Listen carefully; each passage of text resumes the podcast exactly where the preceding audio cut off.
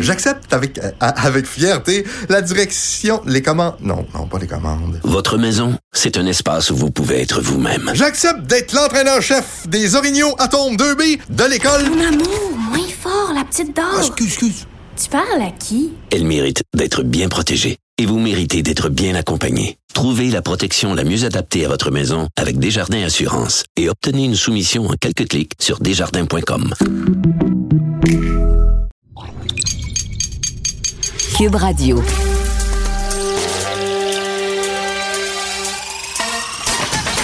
Jean-François Barry. Un été pas comme les autres. Le divertissement radio de vos vacances. Cube Radio. Jean-François Barry. Ah oui, Jean-François Barry qui s'installe de 15h à 17h avec vous à Cube pour parler d'actualité, parler de toutes sortes de sujets, mais à ma sauce. Euh, je vais le faire euh, en tant que père de famille, en tant que gars curieux, euh, en tant que gars qui aime me poser des questions. J'ai pas la prétention de, tout savoir, vous allez voir. J'aime bien ça même le dire en début, dire OK, je suis pas spécialiste là-dedans, mais j'ai une question quand même.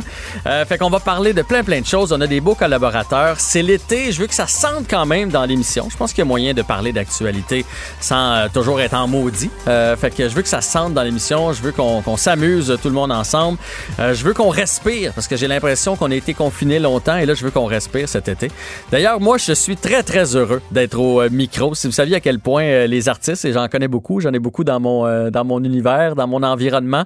Euh, tu sais, c'est- c'est moi j'ai animé des trucs sur le web pendant le- la, la pandémie et il y a des gens qui me disaient t'es fin de faire ça puis les autres je disais ben oui je le fais pour les autres mais en même temps je le fais pour moi. J'ai besoin de divertir les gens, j'ai besoin de, parler, j'ai besoin de me sentir utile. Euh, fait que fait que très heureux d'être au micro aujourd'hui, de relever ce nouveau défi là puis de passer l'été avec vous. Euh, on a plein de chroniqueurs qui vont vous renverser tout au long de l'été. Olivier Primo, François Lambert, Anaïs Gertin-Lacroix, Alix Lefebvre, Félix Séguin. Ces gens-là vont être avec nous au quotidien. On va avoir une chronique 20 aussi le, le jeudi. Et euh, bien sûr, on va s'intéresser aux différents sujets du jour. Euh, Aujourd'hui, on va parler là, du remaniement euh, ministériel. On va parler des, euh, des motomarines avec les noyades. Mais en fait, pas juste les motomarines. En fait, tout ce qui touche au, au, aux plaisanciers. Je crois qu'il va en avoir beaucoup cet été au Québec. On peut aller à l'extérieur. On peut pas emmener notre bateau à l'extérieur. Donc, les plans d'eau vont être pleins. Puis des fois, on, on, on s'improvise euh, capitaine de bateau. Fait qu'on va parler de ça, euh, entre autres, aujourd'hui. Et euh, pour ceux qui l'auraient manqué, zéro décès aujourd'hui. C'est la première fois que ça arrive depuis le 12 mars, la journée où on a déclenché le- le- l'arrêt général, où le Québec a été mis sur pause. Fait qu'on le prend. Quand même 69 personnes infectées. C'est une petite hausse là, par rapport aux derniers jours, mais c'est quand même euh, pas si mal. Euh, une personne de moins aux, euh, aux soins euh, euh, hospitaliers et quatre personnes de moins aux soins intensifs. Donc, bref, c'est une, c'est, une belle journée, journée de canicule aussi. On va s'entretenir tantôt avec un médecin qui va nous parler de la chaleur extrême, de ce qu'on doit faire dans ces cas-là, de ce que ça prend aussi pour que ce soit considéré chaleur extrême. C'est pas juste une journée, il fait chaud, le mercure monte à 40 et c'est une chaleur extrême. Il faut que ce soit plusieurs, plusieurs jours consécutifs et euh, plusieurs nuits aussi, euh, c'est important à le souligner parce que c'est la nuit où tout change. Si on n'a pas l'air climatisé, c'est un peu plus euh, difficile. On va parler aujourd'hui, bon, la belle ouverture des, euh, des gyms, entre autres, des restaurants. Moi, mon fils est allé s'entraîner, mon, mon fiston joue au hockey et il était bien heureux ce matin d'aller dans le gym avec d'autres personnes. Je suis curieux, j'ai hâte de savoir ce soir comment il a trouvé son expérience, comment on a réussi à faire en sorte que les appareils soient, soient lavés. Euh, J'imagine que c'est un appareil sur deux. En tout cas, j'ai bien hâte d'en savoir un peu plus. Et il y a les camps de jour qui commençaient aussi aujourd'hui. Alors, on va s'entretenir avec Éric Beauchemin, euh, qui est euh, évidemment de l'Association des euh, camps de jour. Bonjour, Monsieur Beauchemin. Bonjour. Comment allez-vous? Bien vous? Ben oui, ça va bien. Comment ça s'est passé aujourd'hui, là, euh, vous qui êtes président de l'Association des camps de jour? Comment ça s'est passé? Est-ce qu'il y a eu euh, des ratés ou de façon générale, tout le monde est heureux, les parents se sentent en sécurité, les moniteurs aussi, et tout le monde a, a réussi à passer une très, très belle journée? Écoutez, c'est la journée des ajustements. C'est ce Mhm. que thé- théoriquement on a conçu, qu'on a dit, OK, on va faire ça comme ça. Puis là, ben, les enfants arrivent, puis on vit avec ça. Je pense que chaque organisation est en mesure d'apporter des petits ajustements. Les rencontres de coordination ce soir vont être un peu plus serrées pour que dès demain, là, on corrige le tir s'il y a lieu. Mais on, ça n'a pas été porté à mon attention qu'il y avait des, des événements majeurs qui s'étaient passés aujourd'hui. Là. C'est une petite rentrée aussi. Il y a, de, il y a des canjos qui ouvrent seulement demain, y en a qui ouvrent lundi prochain. Là, fait que c'est une entrée progressive, je dirais. Là. Et est-ce qu'il y a beaucoup d'inscriptions cette année? Parce que je sais, euh, bon, euh, quand on a ouvert les écoles, il y a des parents qui étaient pour, il y a des parents qui avaient peur. Puis moi, je respecte ça. Chacun vit ça de façon euh, différente. Donc, Ouais. si on compare aux autres années, il y a moins d'inscriptions, plus d'inscriptions. C'est quoi le pourcentage? On- on- écoutez, on a moins d'inscriptions en général là, parce que ça suit un peu le courant scolaire, justement. là, de- comme vous le dites, la décision légitime des parents de dire suis pas sûr, je suis pas prêt encore. Euh, oui, on est encore un petit peu dans la période là, de, de crise de, de COVID, malgré le début du déconfinement. Que je pense que c'est vraiment la pratique qui va faire qu'à mesure qu'on va avancer dans l'été, on va avoir de plus en plus d'inscriptions. Par ailleurs, on le voit que dans certains secteurs, euh, il y en a moins de places en camp de jour. Ouais. Euh, fait que moi, j'ai des échos de, de, d'endroits qui me disent, ben, nous autres, on est plein, puis on a une liste d'attente de 70. Il y en a d'autres qui disent, ben, nous autres, on est plein à 65% Euh, Donc, c'est très variable d'un secteur à l'autre en fonction de, du volume d'offres qui a été maintenu parce que c'est très local, le camp de jour. Fait que, euh, tu sais, je prends des exemples. À Montréal, il y a certains arrondissements que la ville décide pour opérer les camps de jour. Ben, ça a fait que les camps privés au BNL de ce secteur-là sont davantage sollicités que dans des secteurs où toute l'offre a été maintenue ou à peu près. Là. Là, j'ai une question pour vous. là. Moi, j'ai, moi, j'ai eu. euh, J'ai eu un petit garçon, entre autres, quand il allait au camp de jour, qui avait beaucoup de difficultés à laisser ses parents. Euh, c'était Ouais. nouveau, puis euh, il était un peu pendu après notre jambe, puis il voulait pas nous laisser aller. Comment ça se passe quand on, on arrive le matin au camp de jour? C'est nouveau, nouvel environnement, euh, le, le nouveau moniteur. Ça se peut qu'il y ait des enfants qui, ma fille est monitrice là. euh, des fois dans la console, il y en a qui pleurent tout ça. Mais là, est-ce qu'on peut débarquer de l'auto, aller reconduire notre enfant dans le camp de jour, ou c'est on le laisse à l'extérieur à cause des mesures? Comment ça fonctionne? On- avec les mesures, on demande le moins possible d'accompagner l'enfant. Là. On veut minimiser le, le nombre d'adultes présents sur les sites, euh, d'où le, le concept de bulle là, qui a été évoqué, là, de dire que c'est vraiment, il y a un animateur qui va venir prendre le, le jeune en charge, il va l'avoir pour une majorité de sa journée euh, sur le site du camp. C'est ce qui fait en sorte que des fois, dans certains camps, les, les heures de la plage horaire des services de garde a été réduite un peu pour répondre justement à cette, à cette exigence-là de la direction de la santé publique de dire, ben, multiplions pas les nombres d'adultes en contact avec les enfants. Fait que s'il s'ennuie, puis ou qu'il n'est pas sûr de son coup le premier matin, laissez-nous faire notre travail. Oui, oui. On en a parlé, nous autres, en formation. On l'a évoqué. Il y en a le premier matin, à chaque été, que c'est plus difficile. Et là, ça l'est peut-être d'autant plus parce que justement, il n'y a pas ce, ce moment d'accompagnement-là, mais une fois qu'on les a pris en charge, on va bien s'en occuper. Ben effectivement, c'est- toujours ce qu'on devrait faire, mais on a une petite tendance, les parents, à vouloir euh, rester sur place jusqu'à temps qu'ils pleurent plus. oui, mais oui. euh, c'est pas toujours la bonne chose à faire. T'appelleras si tu t'ennuies, ça. C'est plus à proscrire. Mais je dois quand même vous dire, M. Beauchemin, là, on fait une petite parenthèse. Moi, mon fils, Ouais. qui, qui adore jouer au hockey, mais il voulait pas rester dans les écoles de hockey. Puis à un moment donné, un lundi matin, je, je le dépose comme ça. Puis là, il commence, puis là, il pleure. Il est sur la glace, puis il pleure. Puis là, quelqu'un qui vient me voir dans les estrades, puis il dit Vous devriez partir. Faites-vous-en pas, on voit ça souvent. Ça va se passer. Vers midi et demi, j'ai reçu un appel. Venez le chercher. On sait plus quoi faire va- avec. ça pas n'a pas marché. Mais là, j'ai une autre question. Euh, parce que d'habitude, quand il y a une grosse chaleur comme ça, qu'est-ce qu'on fait? Ouais. On a des jeux d'eau, des petites glissades ou euh, où on les fait rentrer à l'intérieur à l'air climatisé. Mais là, cette année, c'est plus compliqué avec le COVID. Alors, de quelle façon on gère la canicule? C'est sûr que c'est des journées plus périlleuses pour nous autres. Là, on était content de voir que les jeux d'eau et, et les piscines allaient être ouvertes finalement. Euh, Le boyau d'arrosage va être un allié même dans certains milieux. Là. Euh, puis ben, après ça, ça va être le choix des activités. Par ailleurs, un peu comme on avait on l'avait évoqué dans les scénarisations, de dire ben les activités sont majoritairement à l'extérieur, sauf en cas de pluie, ben la canicule devient un petit peu un, cas à gérer comme celui-là. Euh, on, suit le groupe, puis si on voit que vraiment là ils sont à, à bout de limite, on peut aller passer un moment à l'intérieur euh, plus au frais. D'autant plus qu'il y a eu une ouverture à ce chapitre-là dans les mesures là, la semaine dernière, fait que ça nous donne un petit peu d'air frais, je dirais. Et euh, dans, dans le même ordre d'idée, parce que là, aujourd'hui, on entre, oui, euh, dans les camps de jour, puis c'est canicule, fait que ça amène, euh, ça amène quelques contraintes. Mais euh, pendant l'été, il va y avoir des journées de pluie. Puis pour avoir. J'ai été moniteur dans les camps de jour, comme je vous dis, mes enfants l'ont fréquenté, ma fille est là aussi. Euh, La plupart du temps, on est à l'extérieur. On fait plein d'activités. Mais on va faire quoi quand il va pleuvoir pour rentrer tous ces gens-là à l'intérieur, tous ces jeunes-là, puis respecter la distance? Ouais. Ben, c'était ça le grand enjeu. C'est pour ça, entre autres, qu'on a fait appel au support du, du, du, ministère de l'Éducation, nous autres, pour dire on est prêts à jouer le jeu dans les règles qui ont été mises en place, mais on devra avoir accès à davantage de locaux. Et c'est ce qui est, c'est ce qui arrive. On a eu des sous justement pour louer davantage de locaux, euh, se procurer des chapiteaux, donc générer de l'espace intérieur ou protégé supplémentaire. Puis ça a eu aussi un impact, oui, sur la réduction des capacités d'accueil, même Mhm. sur la fermeture de certains milieux. Là. Il y a des milieux qui n'avaient pas de plateau extérieur. Ils ont été obligés d'annoncer qu'ils ne se lançaient pas dans l'aventure cet été. là. Bien sûr. Puis là, parlant de, de coûts, parce que ça, je l'ai entendu souvent dans mon entourage, tout le monde a dit il va y avoir moins de jeunes, moins de places, plus de moniteurs par enfant. Ils vont sûrement nous refiler la facture. Fait que est-ce que ça coûte plus cher cette année envoyer son enfant dans les camps de jour? Non. Non, les prix sont restés sensiblement les mêmes. Ben, euh, la hausse du coût de la vie normale là, euh, dans le traitement, mais justement, c'est pour ça, nous autres, qu'on voulait pas refiler les. Nous autres, on voulait que le- les camps de jour demeurent accessibles à tous les enfants du Québec. Là. C'est pas une affaire de ceux qui ont de l'argent. C'est une affaire que tous les enfants avaient besoin de ce moment de resocialisation-là, plus que jamais peut-être cette année. Là. Euh, je suis sûr qu'il y en a qui. Ça va être la première journée où ils vont avoir profité d'une vie de groupe depuis euh, le 15 mars dernier. Donc, il fallait maintenir ça accessible.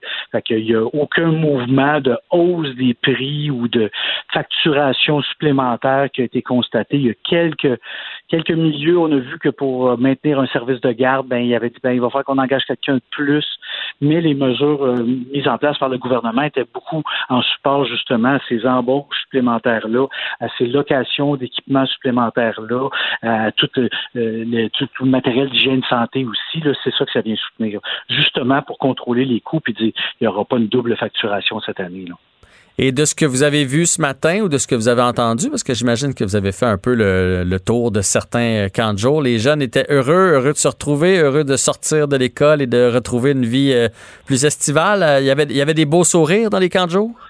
Oui, oui, les jeunes et les animateurs aussi, là, hein, ces jeunes adultes-là qui ont Mhm. été euh, confinés dans leur divan là, Oui. pour, euh, pour le caricaturer, ben, il était, euh, tout le monde avait le goût de reprendre le- cette vie normale-là, ce semblant de vie normale-là. Tout cas, c'est ce qui va avoir le plus ressemblé pour eux autres à de la vie normale depuis très longtemps. Fait que oui, c'est sûr que euh, il y avait une fébrilité là, qui était qui était présente ce matin. Là. Ah, clairement. Puis, euh, c'est bon, les camps de jour. Il y a, il y a- il y a- il y a- il y a- j'ai le spirit en tête, mais il y a un esprit euh, qui se dégage des camps de jour. Puis, tu sais, évidemment, quand on a des jeunes enfants, on parle avec plein d'autres parents. Puis, des fois, on entend, ben moi, je suis chanceux, mes enfants n'ont pas besoin d'aller dans un camp de jour. Et moi, au contraire, euh, ça veut pas dire d'y aller tout l'été, mais quelques semaines de camp de jour par été, euh, ça, ça, ça fait du bien, ça socialise. Tu vois d'autres mondes qu'à l'école. Euh, Il y a des enfants, mettons, qui sont très bons à l'école, qui sont un petit peu moins bons de camp de jour, ou vice-versa. Tu sais. Fait que ça, fait. en sorte de pouvoir euh, vivre euh, quelque chose de différent par rapport à notre année scolaire. Oui, c'est pas juste les compétences scolaires, il y a les compétences personnelles. On a des, des recherches qui témoignent de- du progrès au niveau de l'intelligence émotionnelle chez les enfants, de leur relation à l'activité physique, relation à l'environnement. Il y a des acquis en camp de jour là, et en camp en général là, dans cette expérience de, de groupe-là qu'on partage avec un jeune adulte. C'est- bien connu et documenté, des fois difficilement mesurable, là, mais on sent qu'il y a quelque chose qui a changé. Là. Pour parler de votre, de votre fille, moi, mes enfants sont passés par là aussi. Je l'ai vu aussi, le changement. Ils reviennent puis ils se tiennent plus pareil. Là. Ouais. En même temps, c'est le fun quelques semaines à la maison parce que sinon, ils finissent l'école. Euh, à l'école, ils se lèvent à 7h30, on les prend avec leur boîte à lunch, on les envoie à l'école. Puis là, le lundi d'après, ben, c'est le camp de jour. Boîte à lunch, 7h30 au camp de jour. Fait que c'est le fun d'avoir des moments à la maison, mais un bon, euh, un, un juste milieu des deux, là, c'est parfait. Oui, puis l'offre est tellement variée en camp de jour. Il y a tellement de possibilités variété de, de types de programmes que, oui, on peut, on peut magasiner un peu, puis on va trouver vraiment chaussure à son pied. là. Oui, puis c'est peut-être là que nos enfants vont trouver leur passion. Moi, ma fille a commencé à faire de la gymnastique euh, dans un camp de jour et elle en a fait pendant sept ans après. Fait que, euh, comme quoi, ça peut être très formateur.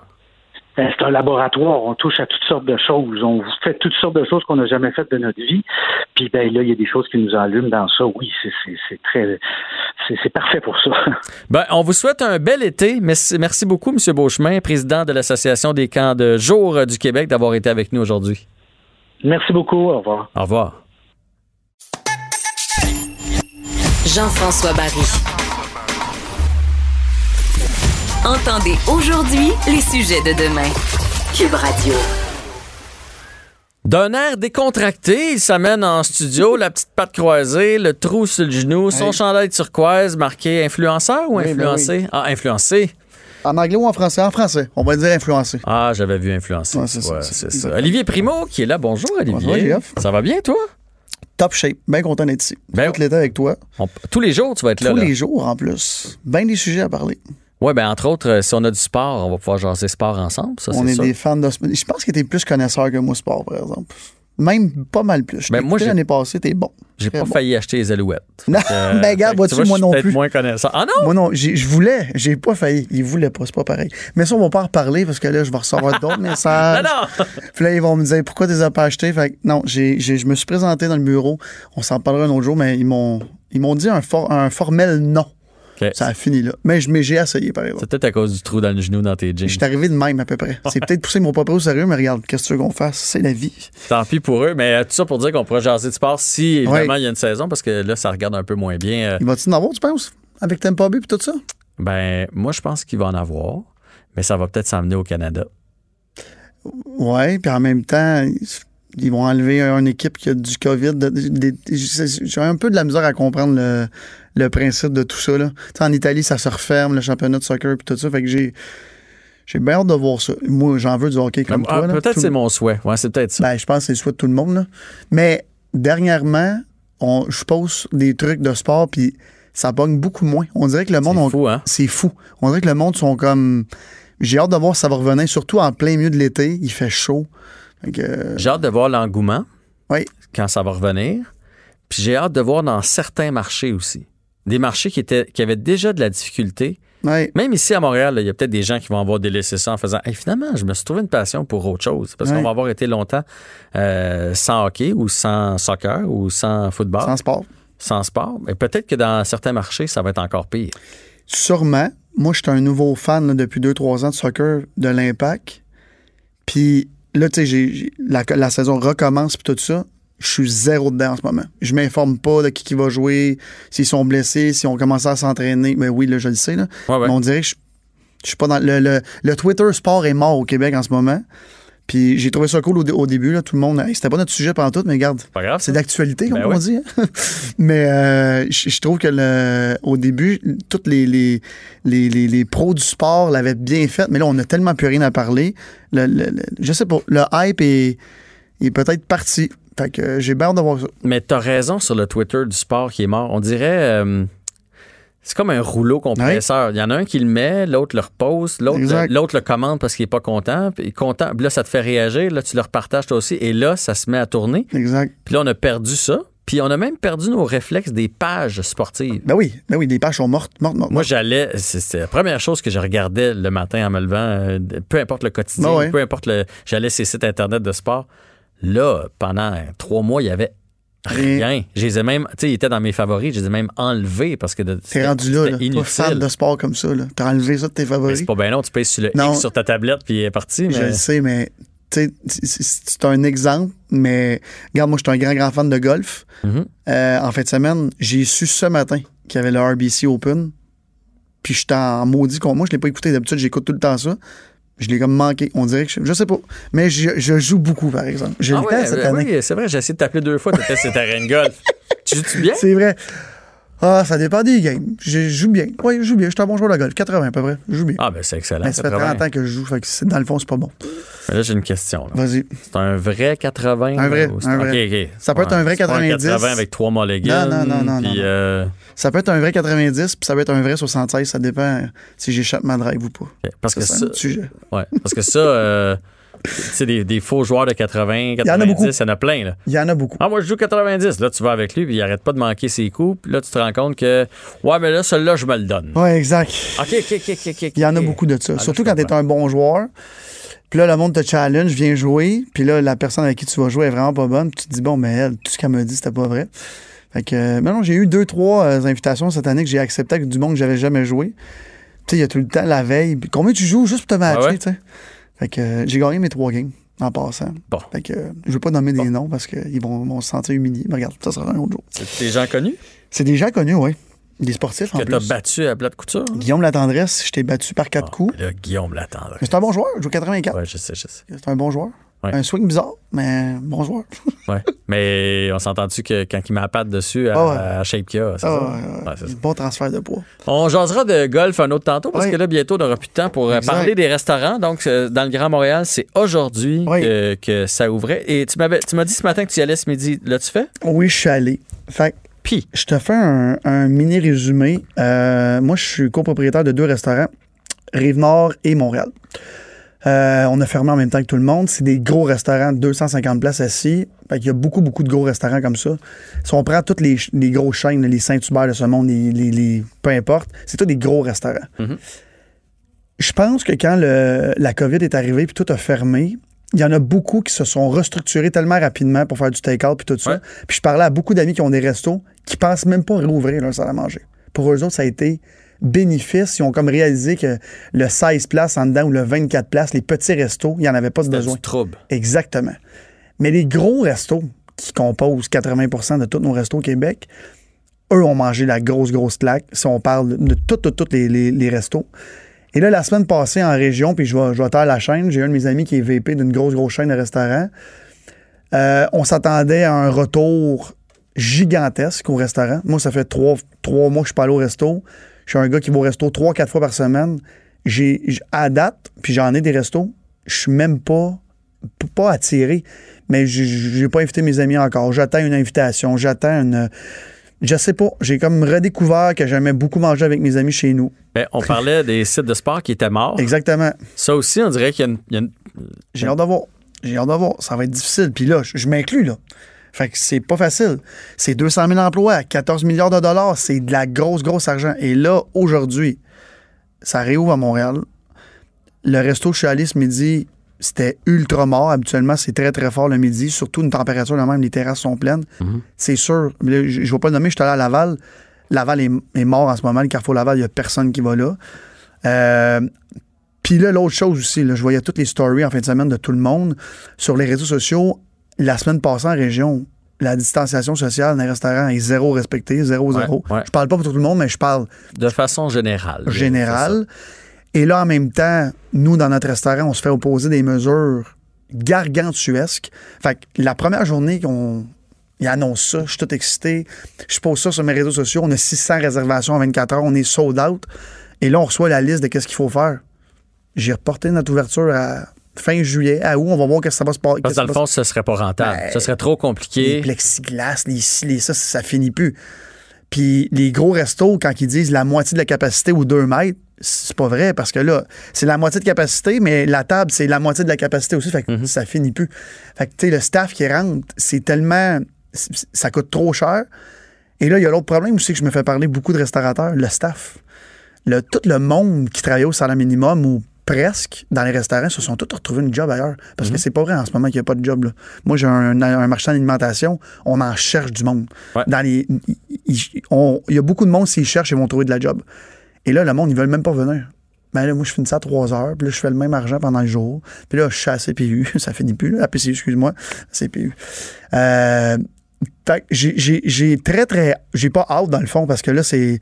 Puis je l'ai entendu, je le répète, là, je me rappelle plus qui l'avait dit, c'est c'est vraiment le, le- le tremblement de terre, le Ron-Marie va s'en venir. là. Puis on l'entend, l'Association des, restaurants, des restaurateurs en parle. Ça va faire très mal. Il n'y a aucun touriste à Montréal, zéro, zéro. Puis en ce moment, on n'est pas avec de en avoir. Ouais. Fait que des gros restaurants comme nous autres, euh, qui payent des dizaines, des 60 000 pièces de loyer par mois que je paye sur Sainte-Catherine, c'est fou. Mais c'est rentable quand il y a du monde parce qu'on est une rue ultra touristique puis tout Ouais. ça. Là, en ce moment, notre propriétaire nous a dit si t'ouvres, tu payes. Ben, je reste fermé. Parce que part avec les mesures, je ferai pas une Il scène. faut que tu sois sûr. Tu sais, si tu faut que tu sois sûr de faire euh, ton sûr. 60 000 de profit pour au Exact. moins, au moins break-even en bon français. là. Exact. Puis je m'étais toujours, toujours juré de jamais me lancer dans la restauration. Et je me suis lancé dedans au mois de septembre. Ça a bien tombé. Ça allait super bien. Puis là, j'ai comme un, un retour à la réalité. Mais c'est comme là, je parle pour moi, mais je, je parle pour tout le monde à, qui je parle, qui ont des gros restaurants, qu'il faut qu'ils rentrent du monde puis qu'ils vendent de l'alcool. Puis là, nous, notre, notre restaurant, on a un permis de bar, mais on sert de la bouffe. Fait qu'en ce moment, légalement, on n'a même pas le droit d'ouvrir. Je pense que la moralité l'accepterait parce qu'à un moment donné, tout le monde ne va pas rouvrir.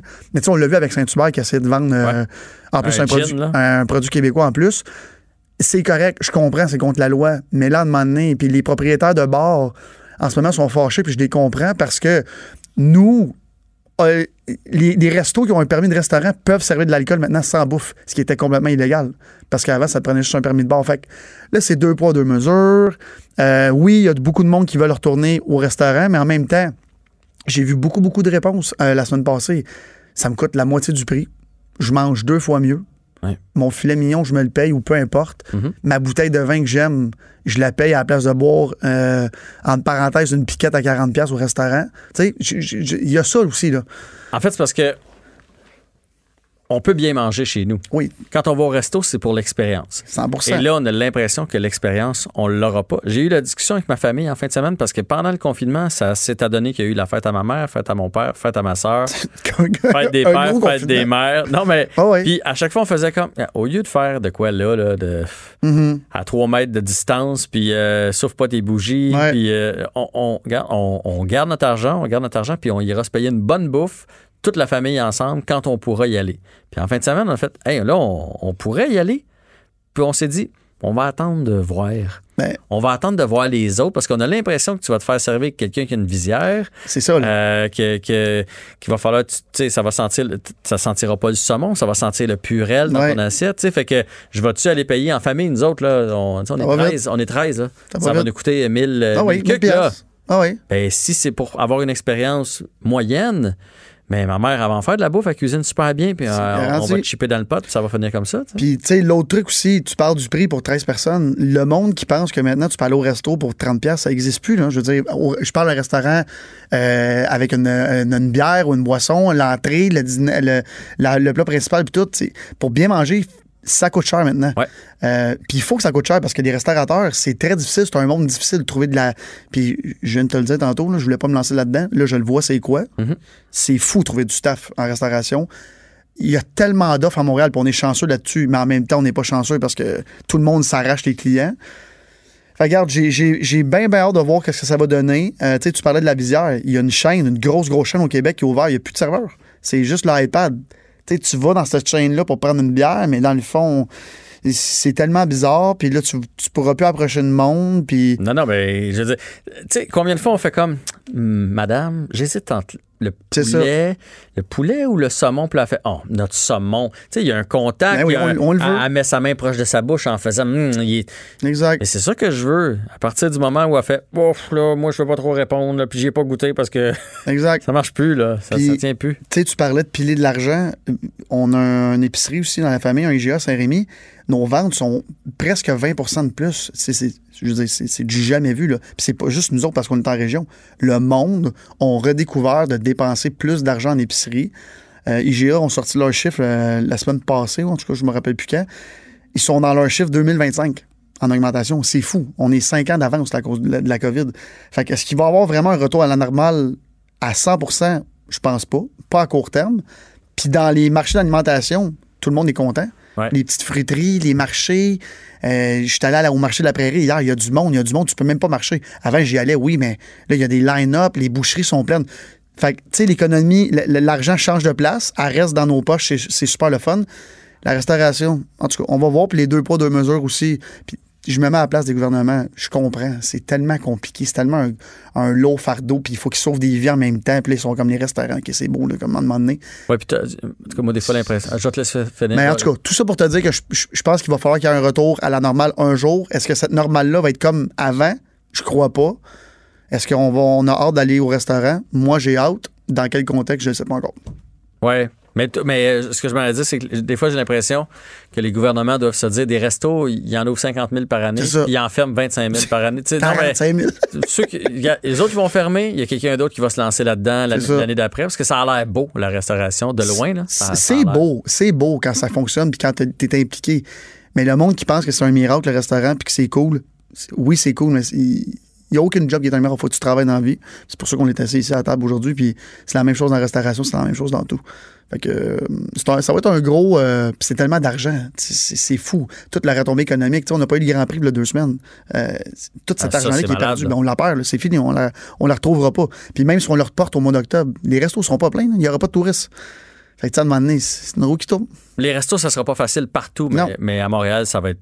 Ça va être pire parce que tu sais, il y a comme eu une mauvaise presse un peu sur Montréal. Là, fait que les gens ont comme le goût d'aller à l'extérieur. Moi, quand je, je- moi, j'aurai pas de vacances là, parce que je vais passer l'été ici. Mais si je regarde mes amis, ma famille, ça s'en va au lac, ça s'en va en Gaspésie, ça s'en, ça, ça s'en va. Ah ouais, ah. Euh, Est-ce qu'ils veulent nous voir, par exemple? On va voir. Tu devrais t'ouvrir euh, un resto en Gaspésie. Le shack du pêcheur en Le Shack Gaspésie. du pêcheur, t'as déjà les jeans. Exactement. Eh ben, Olivier, c'est super intéressant. Cool. On remet ça euh, tous les jours de la semaine à la même heure. Euh, c'est un rendez-vous. Et euh, d'ici là, ben, prends soin de toi. Puis euh, quand ça sera ouvert, là, puis qu'on ça nous tentera, euh, On se fera ça euh, un live à mon restaurant, ça va me faire plaisir. Quand ça va être plein, bouffe. ça prend l'ambiance, là, bien sûr. Ah, mais je voulais juste dire toi puis moi. là. Non, non, je sais, je sais. C'est correct, c'est correct. Merci, c'était vraiment délicieux. Hey, vous reviendrez, là. Ah oui, vraiment, bye. vraiment bon. Merci. Faites attention à Ah oui. Ouais. OK, salut, à la prochaine. Votre auto, c'est un espace où vous pouvez être vous-même. Hey, c'était pas mangeable comme repas. Elle mérite d'être bien protégée et vous méritez d'être bien accompagné. Trouvez la protection la mieux adaptée à votre auto avec Desjardins Assurance et obtenez une soumission en quelques clics sur desjardins.com. Protégez vos dépôts, c'est notre but. La SADC protège vos dépôts dans les institutions fédérales, comme les banques. L'AMF les protège dans les institutions provinciales, comme les caisses. Oh, quel arrêt! Découvrez ce qui est protégé à vos dépôts sont protégés.ca.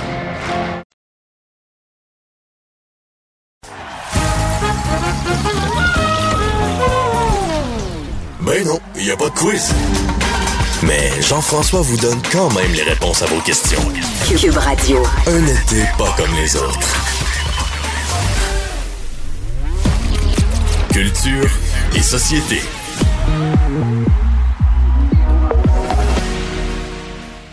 C'est avec beaucoup de plaisir que je retrouve Anaïs Guertin-Lacroix. Bonjour, Allô, hey, Anaïs. bienvenue, bienvenue dans la grande famille. Ben, merci. Puis t'as toujours le même sourire euh, quand je te croise. J'ai Et- beaucoup de dents, c'est ça qu'on me dit. Mais non, mais je, je le surtout. Oui, t'as beaucoup de dents. T'as beaucoup de dents. T'as un grand, large sourire. Mais euh, ça, c'est pas un défaut, cela dit. C'est très joli. Mais ce que je veux dire, c'est que ça paraît que t'es contente de me voir à chaque fois que je me présente à quelque part. Tu me fais du bien. Tu Ah, mais là, c'est tellement plaisant. sais, il y a des gens qui font Salut.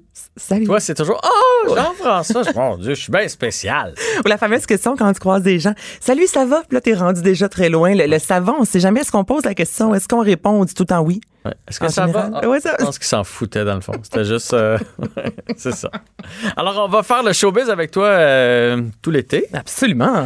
Et euh, ben, tu- je sais que tu n'as pas manqué de matière pendant le- la pandémie, mais là, ça recommence à grouiller encore plus. Ça recommence surtout au Québec. C'est ça qui est la bonne nouvelle. Tu sais, il se passait quand même des choses ailleurs parce que le déconfinement, euh, notamment, exemple, en Europe, a cessé un peu avant nous. Mhm. Aux États-Unis, ça a été un peu plus tard. Donc, tu sais, avec quand même plusieurs, soit des sorties d'albums, des chansons, peu importe. Mais là, le fait que le Québec commence réellement à déconfiner, on le ressent aussi euh, chez nos artistes. Puis ça, ça fait pas mal de bien. Et j'espère que le achat local, là, vous allez dire, il, paye- il- il parle pour lui, là, mais va se transférer du côté artistique aussi.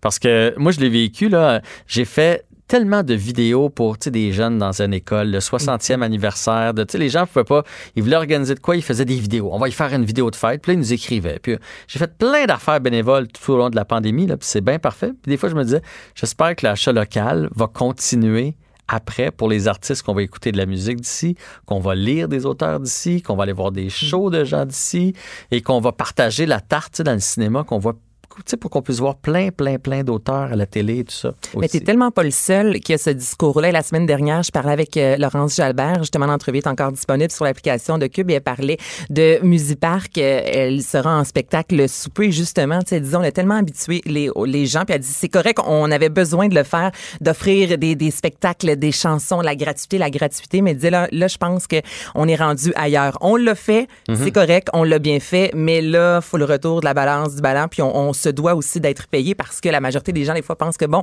hein, Jean-François, je te vois de temps en temps, salut, bonjour, c'est avec ça, tu payes ton hypothèque. Pas nécessairement, tu sais. On en a- paye une partie. On en paye une partie, J'ai des mais... enfants aussi.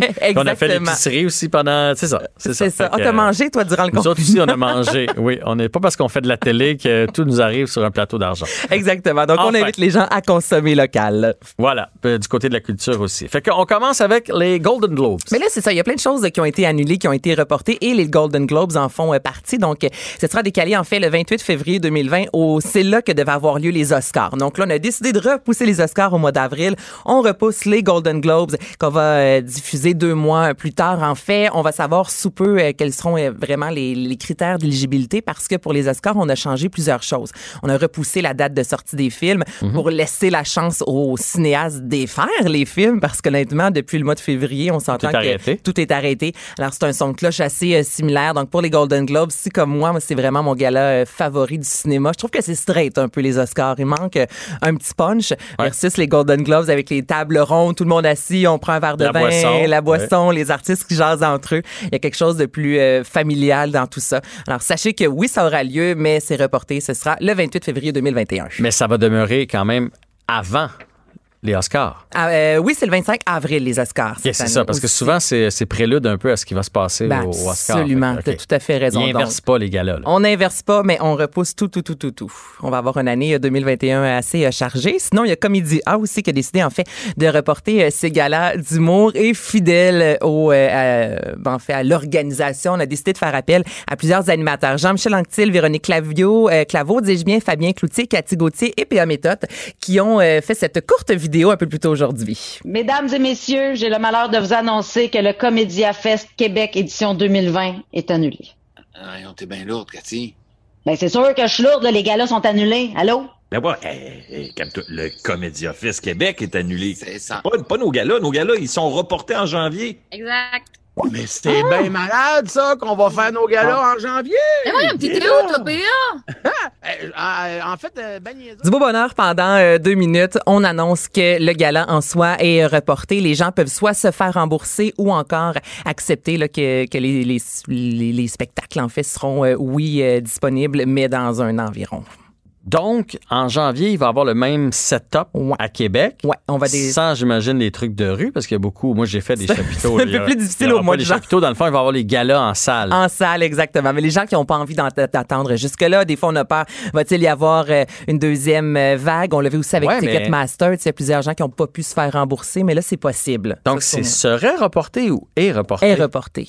Parce que là, pour l'instant, ils n'ont toujours pas le droit de remplir le, le théâtre à Québec à pleine capacité. Non, là. mais on espère que, d'ici là, ouais, que d'ici là, ce soit possible. Pour cet été, on espérait peut-être pouvoir euh, faire une captation, mettre ça sur le web, mais tu sais, c'est pas pareil. Oui, moi, je peux rire là, quand chez moi, je regarde euh, un spectacle d'humour, mais on s'entend que c'est pas comme quand tu es en salle. Donc là, ils ont Mais vraiment non. décidé, se sont dit, on veut offrir le meilleur, on veut offrir de la qualité, donc on va reporter aussi le Comedy Fest. Tu l'as dit, je, je- je leur souhaite, là. Je voulais pas être pisse vinaigre. C'est juste Ben que non. moi, j'ai- je garde mes doutes pour, euh, pour le déconfinement total, mettons, en début 2021. Là. Ben là, écoute, se on, le est à souhaite, là. 50, nous sommes au 22 juin, c'est six mois, ouais.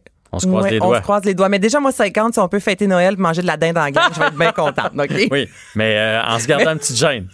Non, mais on a le sang chaud ici. Ben oui. Tu sais, j'asais l'autre fois avec euh, un ami qui est anglophone, puis les autres, là, tu sais, la- Nous autres, là, un party de Noël, on les embrasse toutes. Toutes les matantes, toutes les mononcles. tu sais, On, un bec, deux becs, Ouais. trois becs. Ben oui, absolument. On est de même. on, on est de même au Québec. Et euh, sinon, ça a été confirmé un peu plus tôt aujourd'hui. euh, Phil Roy qui a confirmé que Phil s'invite ne sera pas euh, de retour. Donc, il a mis ça sur sa page Facebook, disant notamment que la COVID a quelque chose à jouer parce qu'on s'entend que Phil Roy s'invite. Le but, c'est de s'inviter chez les gens. C'est un peu plus difficile d'arriver une dizaine de personnes, l'équipe. Donc, c'est une des raisons pour laquelle l'émission ne sera pas de retour à l'automne prochain sur les ondes de vie. Y a des, des nouveaux patrons aussi, AV et tout ça. Il y a eu quelques vont- changements Ils vont, remettre la grille à leurs mains, là. Fait que.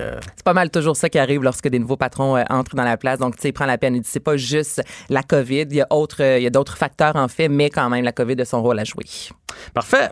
Et là, tu vas nous parler d'occupation double. Une oui! nouveauté. Une grosse nouveauté, Ils mais n'auront pas le droit de se frencher à cause du COVID, c'est ça? avec un masque. OD chez nous cette année, mais ça, c'est pas bon. Pas une nouveauté, ça a été fait il y a longtemps à Terrebonne, mais on- ça fait différent, on s'entend, que de l'Afrique du Sud. Et là, ce qui a été annoncé, Mhm. On en fait... s'entend. T'as on- l'Afrique du Sud, on s'entend. Mais on a quand même de très beaux paysages au Québec. Bien et sûr. parce que moi, je me posais aussi la question, si vous écoutez euh, OD, souvent, il y a des sports extrêmes. Là, au Québec, on peut faire quoi? Bungee, on peut faire de l'escalade, parachute, Tyrolienne, euh, euh, tyrolienne. du rafting. Rafting. Donc, il y a quand même moyen d'avoir du fun. À dos d'éléphant, c'est un peu plus difficile, mais en... De toute façon, je- euh, moi, je l'ai écouté cette année parce que j'ai deux kids là, qui écoutent ça. T'as le droit de euh, l'écouter, Jean-François. Moi, je l'écoute et Non, mais je- à la base, c'est pas moi qui ai fait comme, OK, j'écoute Occupation Double, sauf que je, je l'ai écouté. Puis c'était- j'avoue que c'était intéressant. J'avais hâte d'y retrouver euh, d'un soir à l'autre. Mais les voyages sont beaucoup plus accessoires qu'avant. Mhm. Ils ont voyagé beaucoup moins cette année. là. C'était un par-ci, par-là. C'est ce qui se passe dans les maisons qui. qui, c'est la bisbille. Ben oui. C'est la Ben oui. bisbille. Et là, cette année, ce qu'on a annoncé, c'est qu'il n'y aura pas enfin, parce que dans quelques jours, les auditions seront officiellement lancées. Et là, les gens ne devront plus dire leur poids. Parce qu'à la base, avant, on pouvait se présenter aux auditions, mais on pouvait aussi, exemple, s'inscrire sur le web. Et là, on te posait une panoplie de questions euh, sur ta vie, Jean-François, dont ton poids. Et l'an passé, on a eu droit à Kate Lessard, la première femme trans. Les gens ont salué, en fait, là, Mm-hmm. euh, cette belle ouverture euh, d'esprit. Toutefois, on a dit encore une fois, il y a personne qui a une petite bédaine. On reste pas mal, pas mal dans le fameux standard, puis ça ferait du bien d'avoir un peu. Non, non, mais c'est vrai quand peut-être même. des chances, ça.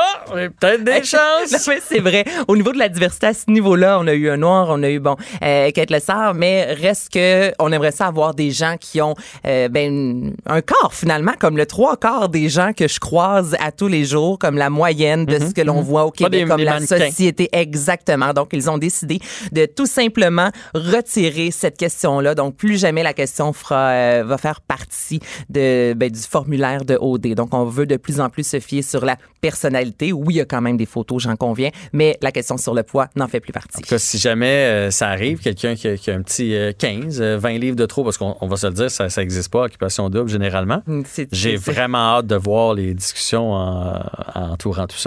Ah oui. Lucie Laurier, maintenant. Qu'a-t-elle fait, Lucie Laurier? Lucie Laurier nous a offert sa chanson à saveur euh, conspirationniste. Il y a quelques temps de ça, en fait, la semaine dernière, elle nous a offert les paroles de sa nouvelle chanson. Une chanson qui dure huit minutes. Et, euh, ben écoutez, on, Huit minutes? ça dure huit minutes. On l'écoute à l'instant. Pas les 8 minutes? Non, non.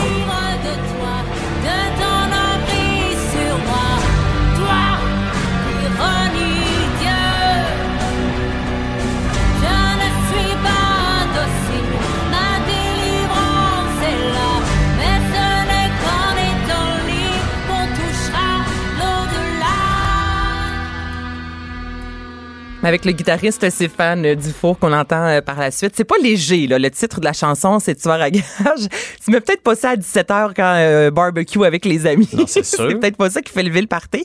Mais Lucie Laurier a dit euh, sur les médias sociaux que c'est une chanson qu'elle a écrite il y a 10 ans de ça, alors qu'elle était à Paris et que ça fait partie d'une œuvre qu'elle a imaginée, là, vraiment d'un opéra rock. Donc là, quand on lit un peu le contexte, parce qu'on s'entend que c'est particulier, là, on est vraiment loin euh, de quelque chose de pop qu'on Ben, entend à la radio. Je, je la voyais sur scène, je le voyais en, Le point dans les airs, Ouais, là, puis oui. en, en- en mise en scène, en, en comédie musicale. que ben c'est exactement ça. Donc, elle, elle- lorsqu'elle a écrit cette chanson-là, et là, certains pensent parce qu'on on parle de, de tueur à gage, elle dit vous allez me tuer, là, qu'elle fait un lien avec Ouais. la COVID. Elle on a- on s'entend qu'elle a eu plusieurs sorties assez. euh, Assez. Assez. on va arrêter là. Assez. Assez. sur les médias sociaux dans les dernières semaines. Mais non, ça a été écrit il y a 10 ans de ça. Et peut-être on aurons, aurons-nous éventuellement là, un opéra, mais quand on l'entend, c'est ça, me semble, c'est très Starmania euh, de ce monde. Huit minutes quand même. Mais là, il n'y a pas d'album qui vient avec ça ou quoi Il y a que pas soit, c'est d'album. juste une tourne comme ça. Une chanson comme ça qu'elle euh, qu'elle a produit euh, elle-même, écrite elle-même, avec quelques musiciens ici et là. Et le but, c'est plus de faire la, la- la- la propagande de son message ou c'est vraiment parce qu'elle pense que ça va tourner, mettons, dans les radios? Ben, j'ai pas vraiment de réponse. Le, le Euh. but, j'imagine, elle veut partager son message, j'en conviens. C'est, c'est- euh, je veux dire, c'est évident que ça va pas jouer à la radio, là. C'est impossible dans le sens qu'une chanson de 8 minutes en partant, même Bob Dylan récemment, qui a sorti une chanson de 20 minutes qui a été son premier numéro un en carrière, ne va pas jouer à la radio. C'est trop long. Un format radio, t'en as fait longtemps, le plus euh, commercial. On est dans 3 Plus t'es minutes, court, 3 mieux minutes. c'est. et- ouais. C'est vrai. non, mais Une chanson plus courte va jouer plus souvent qu'une chanson longue. Ça, c'est vrai, les cowboys fringants, il y en a une, le petit ruisseau, si je me trompe pas, un truc comme ça, ça dure une minute vingt, là. Et ça, ça jouait Puis là, régulièrement. en Puis, euh, tu sais pourquoi? Sais-tu pourquoi? Vas-y donc. OK, ben parce que tu as des quotas. Moi, j'ai travaillé longtemps dans Mais t'as le radios. quota français, Donc, t'as anglais. un quota français, OK? Puis là, mettons qu'il faut que tu joues 7 tonnes à l'heure de, de, de, de, de francophone. Puis là, tu arrives à et 54, puis là, tu fais « Colin!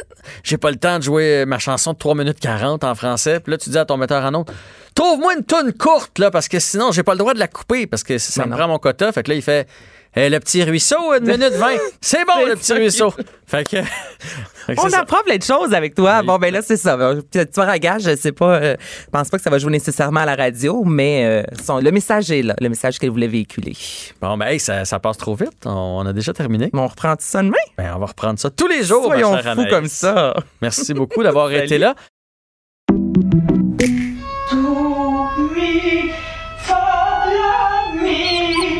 Votre maison, c'est un espace où vous pouvez être vous-même.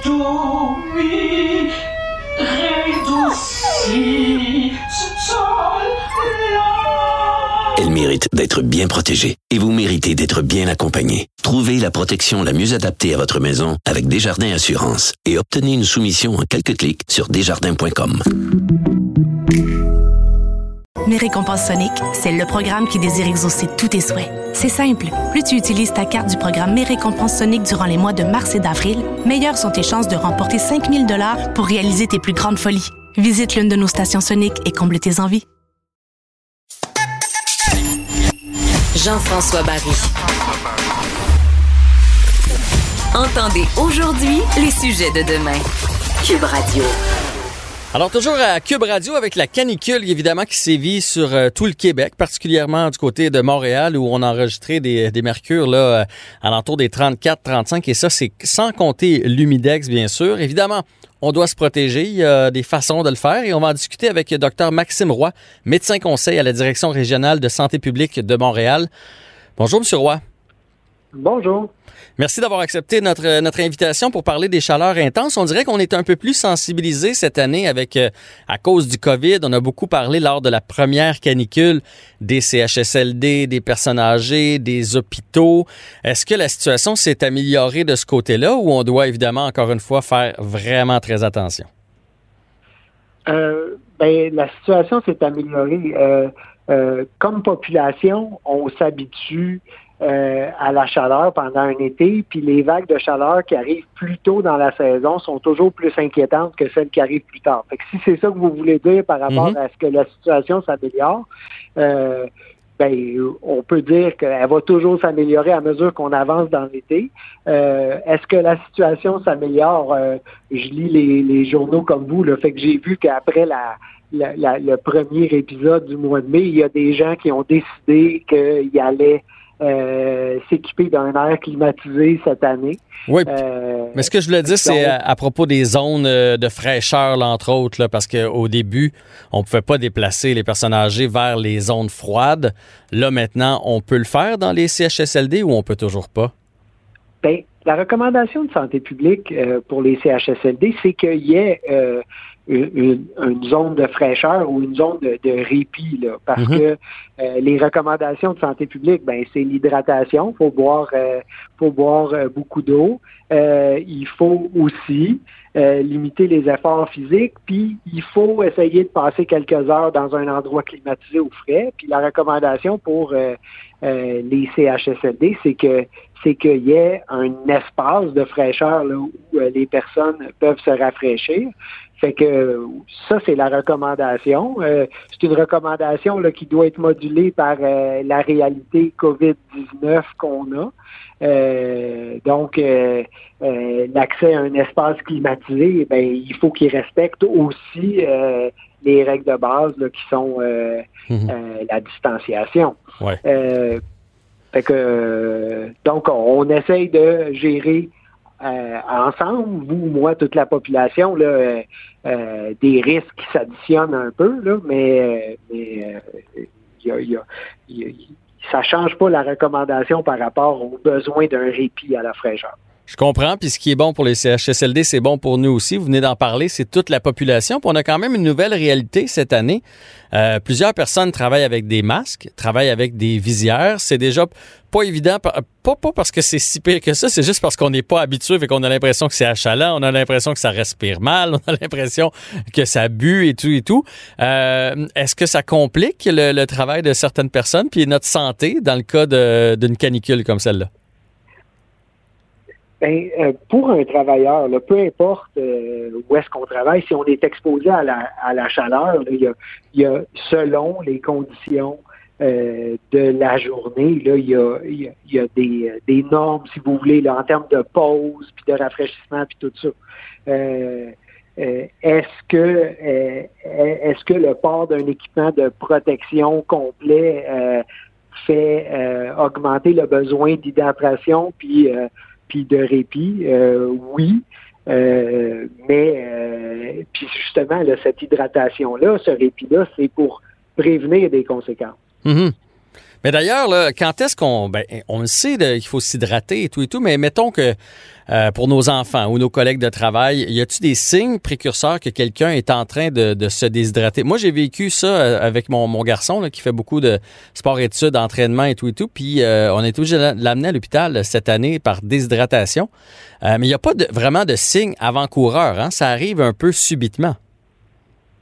Ben, il y a des signes qu'on peut observer soi-même, puis il y a des signes que euh, euh, notre enfant euh, peut manifester. Là, euh, il y en a, mais ils sont pas nécessairement spécifiques. Là, c'est pas euh, c'est pas une lumière qui allume. Attention chaleur dans le tableau de bord. donc, si on parle spécifiquement d'un enfant, ben il, il va vous dire, papa, j'ai mal à la tête, alors que on voit pas ça souvent. Donc, un, mot de tête- un mal de tête inhabituel, ben ça, ça peut être un signe de, de, de, de, de, de, de- de quelque chose qui se passe en lien avec la chaleur, euh, euh, mais euh, juste la demande de soif, de dire ben j'ai la bouche bien sèche, ben ça aussi euh, euh, c'est un signe. Puis on peut parler euh, éventuellement, mais on le voit pas tout le temps avec notre enfant, surtout qu'il joue, là, mais euh, il me semble qu'il respire plus vite. Euh, ben ça aussi là. euh, puis euh, après ça, ben si on progresse dans la chaleur, ben on parle plus de- de- d'altération de l'état de conscience. Ah, il jouait tantôt, mais là il joue plus, euh, il est assis. Ben ça peut être un signe aussi là, de, l'effet de la chaleur. Ouais. De toute façon, on boit jamais trop. hein. Il n'y a pas de danger à trop boire. Fait que surtout en période de canicule. Ça, serait quoi la recommandation? C'est combien de litres d'eau en temps de canicule comme ça? Euh, ben, c'est. On peut mettre un chiffre si vous voulez, là, euh, euh, mais il y a des personnes euh, euh, pour qui euh, de trop boire, là, quelqu'un qui est cardiaque puis qui a des recommandations de restriction des liquides euh, par son médecin, euh, euh, faudrait qu'il suive l'avis de son médecin. Puis on, tu sais, c'est des choses que euh, les médecins font aussi. euh, en- par prévention, là, de donner des instructions à leurs patients pour dire ben, attention, s'il fait chaud, euh, euh, ben, tu peux boire euh, tant par jour. Pour la population générale, ben, on peut parler de 6 à 8 verres d'eau euh, euh, par jour. là. Mais, euh, mais l'essentiel, Ouais. c'est pas attendre d'avoir soif pour boire de l'eau. OK. Fait qu'on boit, on boit, on boit. Particulièrement, j'imagine, si on travaille à l'extérieur. Travailleurs, euh, tu sais, j'en, ai vu là, en m'en venant ici à la station, des, des, euh, des gens qui travaillaient sur les, chantiers de construction là, au gros soleil. Je pense aux jour qui viennent d'ouvrir aussi aujourd'hui. Fait qu'on porte euh, doublement attention si on est travailleur à l'extérieur ou encore un enfant dans un jour ou moniteur dans un jour.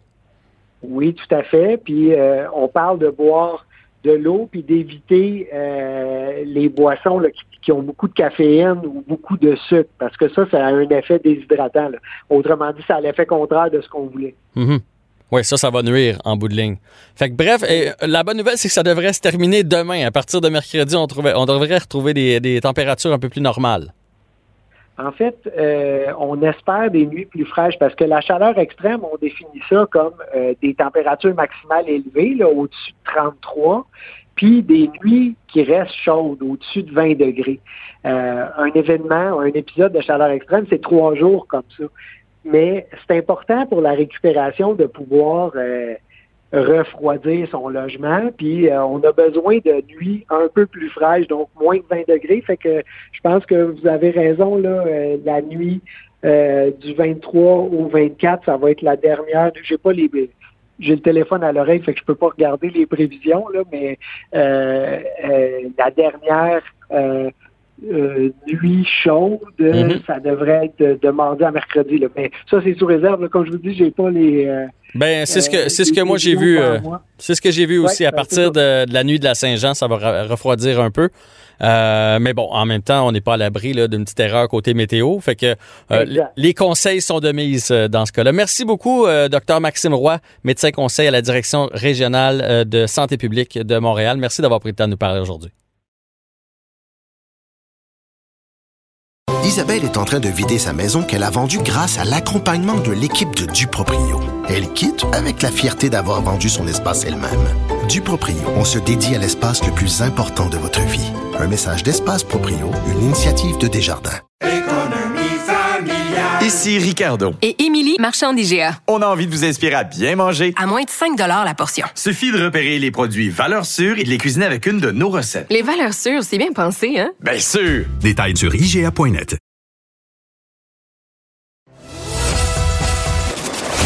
Jean-François Barry. Un retour à la maison aussi rafraîchissant que votre air climatisé dans le tapis. Cube Radio. Un été pas comme les autres. Eh ben oui, Jean-François Barry, euh, sur les ondes de Cube pour euh, le 15 à 17 heures. Et euh, ben, je rencontre tous mes collaborateurs aujourd'hui avec beaucoup de plaisir. Et c'est le tour de Félix Séguin qui s'amène avec nous, qui va nous faire cet été, à chaque jour, un petit récapitulatif de ce qui s'est passé dans l'actualité et entre autres là, dans, les, dans les faits divers, si on peut dire ça comme ça. Bonjour Félix. Bonjour, c'est un plaisir partagé, Jean-François. Ben oui, très hâte euh, de, discuter avec toi tous les jours de la semaine. Et là, ben, malheureusement, on commence, euh, moi étant de Nicolet, on commence avec une mauvaise nouvelle. On commence, on revient sur cet accident de motomarine euh, tragique, triste, déplorable, probablement causé par une inattention. Oui, c'est euh, du moins euh, ce que ce que tente là de démontrer l'enquête, mais il y a certaines pistes, oui, qui peuvent nous euh, qui peuvent pointer vers euh, vers l'inattention. Alors, ju- juste te résumer ce qui s'est produit.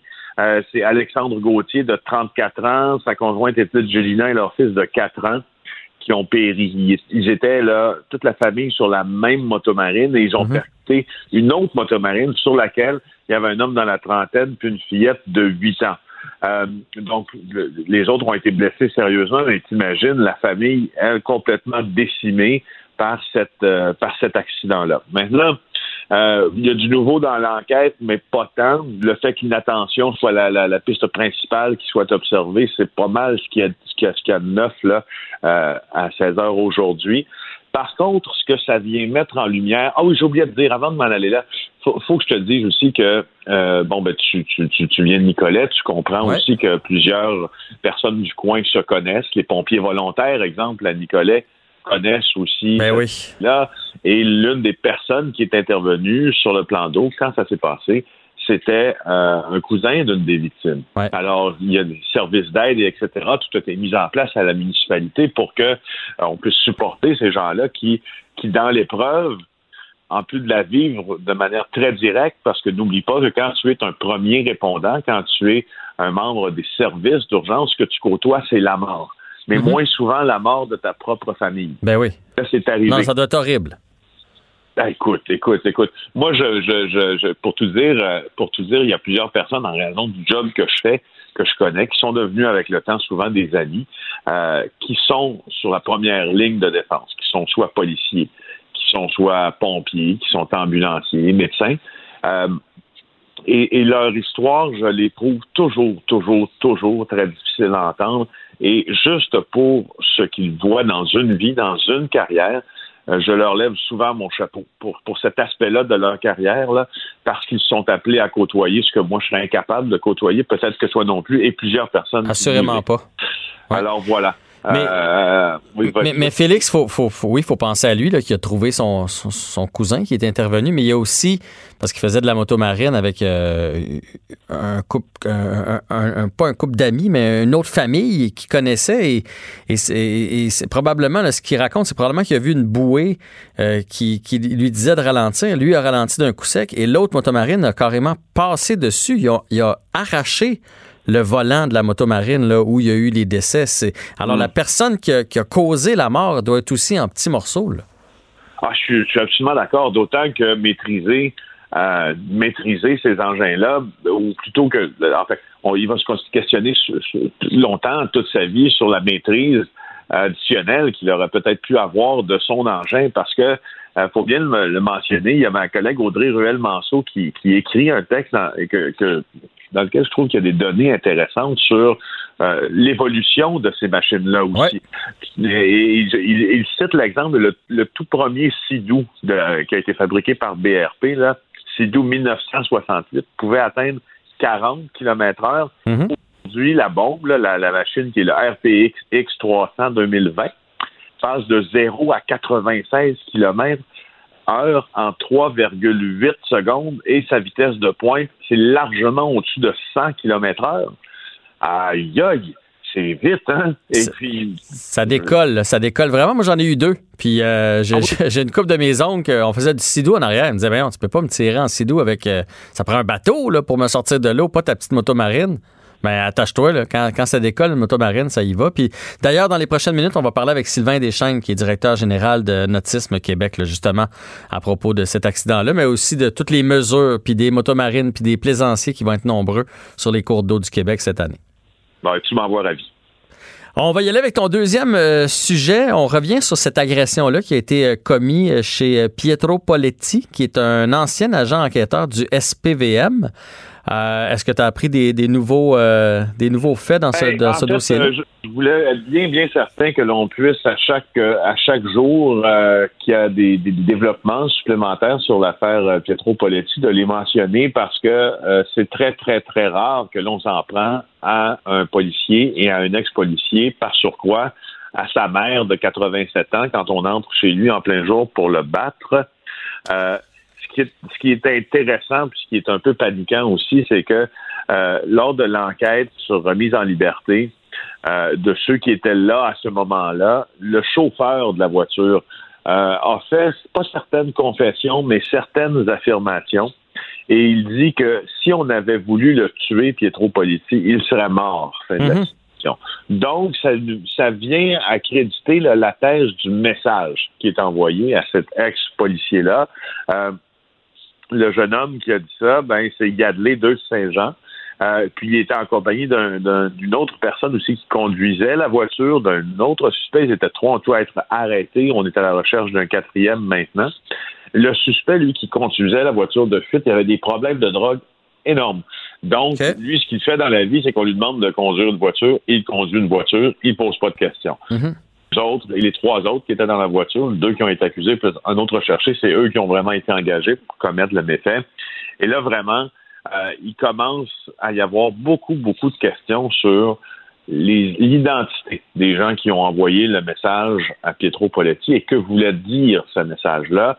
Euh, je voulais juste le mentionner là que on a supputé beaucoup au cours des derniers jours, puis là maintenant on peut, on est un peu plus conscient que ça devient un message c'est peut-être un peu ambigu, mais un message quand même, cette affaire-là. Pietro Politi avait participé au cours des, des derniers mois à plusieurs reportages télévisés, dont, euh, dont l'un euh, qu'il a fait avec moi. En fait, on s'est rendu en Italie, en Sicile avec lui, hein, dans le terreau de la mafia. Euh, il a participé à une série de balados-diffusion aussi sur le crime organisé à Montréal. Alors, je voulais juste te faire part des derniers développements et éviter que cette histoire-là aussi ne sombre dans le silence, parce que c'est très rare que l'on s'attaque à ce genre de représentants Ben, euh, vraiment. de la loi et de l'ordre. Vraiment, vraiment, ça va à l'encontre des, des espèces de règles non écrites. Mais est-ce que tu penses plus que c'est un message ou c'est un règlement de compte? Parce qu'il est quand même à la retraite, ce monsieur-là. C'est un ex-enquêteur. Donc, est-ce que tu penses que c'est un... ré- C'est, c'est plus quelque chose qui a... Tu sais, je sais pas, il s'est mis le nez en,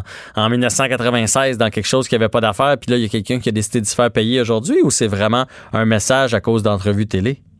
Ben, c'est une très bonne question et, euh, et euh, je peux te dire que la réponse, est- il y a plusieurs facettes à la réponse parce que Pietro Poletti, même il y a plusieurs années, cultivait quand il était policier en service beaucoup, beaucoup, beaucoup de contacts et de sources dans le milieu criminel. C'est un policier avec qui le monde criminel a toujours été assez enclin à traiter parce que, euh, trompe-toi pas, là, les policiers doivent traiter avec Mhm. les criminels et ils se parlent. Hein? ils se parlent souvent pour faire baisser aussi la tension dans la rue, pour élucider certaines affaires qui font l'affaire de tout le monde. Alors, il y a une discussion, ça va dans les deux sens. Pietro Poletti était l'une des, l'une des parties prenantes à cette discussion-là dans le passé et connaissait plusieurs mafieux de Montréal. Et encore aujourd'hui, et j'insiste, encore aujourd'hui, Pietro Poletti avait continué à cultiver certaines sources. Alors, est-ce qu'il peut s'agir de ça? Est-ce qu'on pourrait être en train de lui dire que ce serait le temps euh, d'arrêter justement de cultiver ces sources-là dans le milieu interlope? Est-ce que, est-ce que le message, serait- est-ce qu'il aurait entendu quelque chose qu'il n'aurait pas dû entendre aussi? Ça fait partie des possibilités. En tout cas, je crois qu'il est mieux de se tenir tranquille pour euh, les prochaines semaines. Les entrevues, euh, hein? Il va, peut-être en donner un petit peu moins. on- pense qu'on ne lui offrira même pas la possibilité d'en faire. On va le laisser se reposer et sa mère aussi. C'est une sage décision. Ben, euh, si tu as d'autres euh, développements dans ce, dans, dans ce domaine-là, dans- pour ce sujet-là, tu nous en parleras dans les euh, prochains jours, mon cher Félix. William et Sébastien ont enfin trouvé le condo de leur rêve. Ils l'ont acheté avec l'aide d'une courtière immobilière recommandée par Confia. Parmi les courtiers qui leur ont été proposés, William et Sébastien ont choisi de faire affaire avec Hélène. Elle connaissait bien le quartier et d'emblée, elle a compris leurs besoins. Ça a tout de suite cliqué. Mais quand même pas autant qu'entre William et Sébastien. Confia, on se dédie à l'espace le plus important de votre vie. Confia fait partie d'Espace Proprio, une initiative de Desjardins. Gardez le nez dans vos affaires avec Simon Philibert. Pour savoir et comprendre l'actualité économique qui touche votre portefeuille, à vos affaires, en balado sur l'application Cube et le site cube.ca, section radio. IGA est fier de présenter À vos affaires. Découvrez les offres de la circulaire à IGA.net chaque semaine. IGA, vive la bouffe et les bonnes affaires. Jean-François Barry. Entendez aujourd'hui les sujets de demain. Cube Radio. On va revenir sur cet euh, triste accident de motomarine du côté de Nicolet. On le sait, un homme, sa femme et son fils euh, ont péri dans cet accident-là, probablement causé par une distraction. Bon, on va pas revenir sur, euh, sur les causes et tout et tout. Il y a des enquêtes qui sont en train de se faire et on va sûrement en, en- en apprendre un peu plus dans les prochains jours. Puis on vient d'en parler de toute façon avec Félix Séguin, mais on va plus s'attarder au côté nautique, au plan d'eau du Québec aux bateaux, aux motomarines, aux kayaks, aux bateaux à voile, euh, tout ce que vous voulez, aux chaloupes à moteur, euh, il, y a trop d'accidents chaque année. Et moi, malheureusement, j'ai l'impression qu'il va en avoir encore plus cette année puisqu'on va passer notre été au Québec. On va, il fait beau, il fait chaud, on a envie d'aller sur les plans d'eau. Apparemment, les motomarines, c'est, c'est, en rupture de stock dans bien des places, de même que les motos, parce que les gens se sont dit, bon, mais qu'est-ce qu'on fait cet été? On va faire ça. Euh, peu de gens vont pouvoir traverser du côté des, États-Unis pour aller faire amener leur bateau là-bas et faire du bateau là-bas.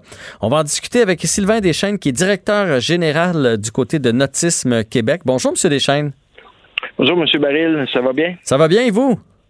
Très bien. Est-ce que vous me trouvez trop euh, pessimiste, euh, fataliste? Non, non, non.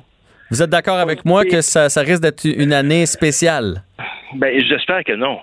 Euh, on va travailler fort pour sensibiliser nos plaisanciers, mais les plaisanciers euh, euh, à, à- à adopter des comportements de navigation sécuritaire. Vous savez, on, est- on vient de sortir de la semaine de la sécurité nautique. On a eu quand même euh, l'année dernière, on a eu 18 morts euh, euh, du côté de la plaisance qui aurait pu euh, être évité. Euh, cette année, on commence de façon assez dure la saison euh, avec l'accident qui est arrivé cette fin de semaine. Mais aussi, euh, vous savez, il y a- et comme vous dites, il y a énormément de monde sur les plans d'eau et ça, ça nous inquiète un peu. On est content que le monde en profite mais on sait qu'il y a, qu'il y a des problèmes de cohabitation déjà actuellement, euh, de sensibilisation. Il y a beaucoup de nouveaux plaisanciers ou de plaisanciers qui n'ont pas fait de la plaisance les dernières années, qui sont donc de retour, mais qui ont peut-être oublié les règles de navigation et les bons comportements de, cohabitation sur les plans d'eau. Euh, puis pour nous, c'est important pour que tout se passe bien et que l'ensemble du monde puisse profiter des plans d'eau de façon agréable et sécuritaire.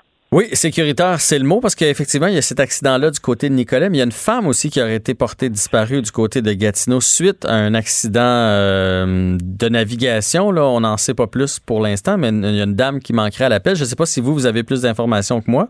Non, on n'a pas eu euh, d'informations. J'ai eu, euh, j'ai entendu parler. On sait qu'il y a eu des noyades aussi dans les, plans d'eau euh, ce, week-end. Pas nécessairement lié à la plaisance, mais à la pratique euh, sur les plans d'eau. Euh, donc, c'est inquiétant. Puis, euh, pour nous, c'est surtout de sensibiliser les gens à, penser, oui, on a du plaisir, mais de, de penser de juste de garder le cap sur des différents éléments de sécurité qui vont permettre de prolonger notre plaisir et la pratique. Oui. Oui, tout à fait. Puis euh, il faut que ça soit sécuritaire parce que des fois, c'est pas nous, justement, qui allons en, en mourir ou qui allons être blessés. C'est une autre personne euh, sur une autre embarcation. Puis moi, j'en ai eu deux motomarines. J'ai fait quand même euh, beaucoup de bateaux. J'ai des amis qui ont des bateaux. Puis on va se le dire quand même, puis c'est ça qui est difficile à faire rentrer dans la tête des gens, Monsieur Deschaines, c'est que sur l'eau, on a l'impression d'un espèce de sentiment de qu'on est invincible parce qu'on se dit au pire on tombe dans l'eau. On a l'impression qu'il y a de la place en masse pour tout le monde parce que c'est grand, c'est large, contrairement mettons à la route où on voit des garde-fous une fois de temps en temps, on voit des lignes. On sait qu'on est sur un circuit, on sait que le la moindre petite manœuvre puis oups, on se ramasse dans la gravelle sur le côté. C'est pas le cas sur l'eau et c'est un peu ça le problème, l'espèce de sentiment que rien ne peut nous arriver. Oui, en effet, c'est c'est un peu grisant euh, de conduire une embarcation motorisée qui, euh, euh, qui, peut, qui peut être performante. On a cette, cette étendue, cette immense étendue. Euh, effectivement, j'aime votre expression, on se croit invincible un peu, euh, puis ça nous donne une espèce d'envie de liberté et de euh, oui, de, de- mais vous savez, il y a, il y a des règles de, de priorité, entre autres. On voit beaucoup de, de, mauvais croisements, euh, entre autres au niveau des embarcations à propulsion humaine, donc les subpaddles, les canots, kayaks, euh, les voiliers qui ont des, ils ont des droits de priorité euh, en navigation, mais de façon beaucoup plus dangereuse des cargos, la marine marchande qui ont priorité euh, et que vous devez vous tasser de façon franche et directe à la croisée de, de ces embarcations-là parce que euh, certains ne prennent jusqu'à 3 kilomètres pour s'arrêter. Ouais. Et euh, donc, euh, on voit souvent des plaisanciers, des petites embarcations des embarcations motorisées euh, puissantes qui vont jouer dans, dans les vagues en amont ou en aval de- des bateaux. Et c'est très, très dangereux. S'il arrivait un, ari- une avarie, une- un problème de moteur, euh, ils, se- ils se mettent en danger énormément et parce qu'il y a un appel vers- de l'eau vers le bateau à, à proximité de ces embarcations-là sur la voie navigable. C'est très dangereux. Il faut faire attention. Non, je suis d'accord. Puis je vous cacherai pas que je l'ai déjà fait, là, euh, étant plus jeune, mais on m'a expliqué ça que c'est c'est dangereux. Puis il s'agit que quand tu échappes une personne à l'eau, parce que souvent on est deux sur les motos marines, puis là l'autre tombe, Puis la, journée où tu as une petite panique qu'un bateau qui s'en vient, euh, ça, ça, ça, ça te fait réaliser à quel point c'est des, c'est des monstres, ces bateaux-là. Puis effectivement, la vague s'en va, donc ça t'aspire sous le bateau.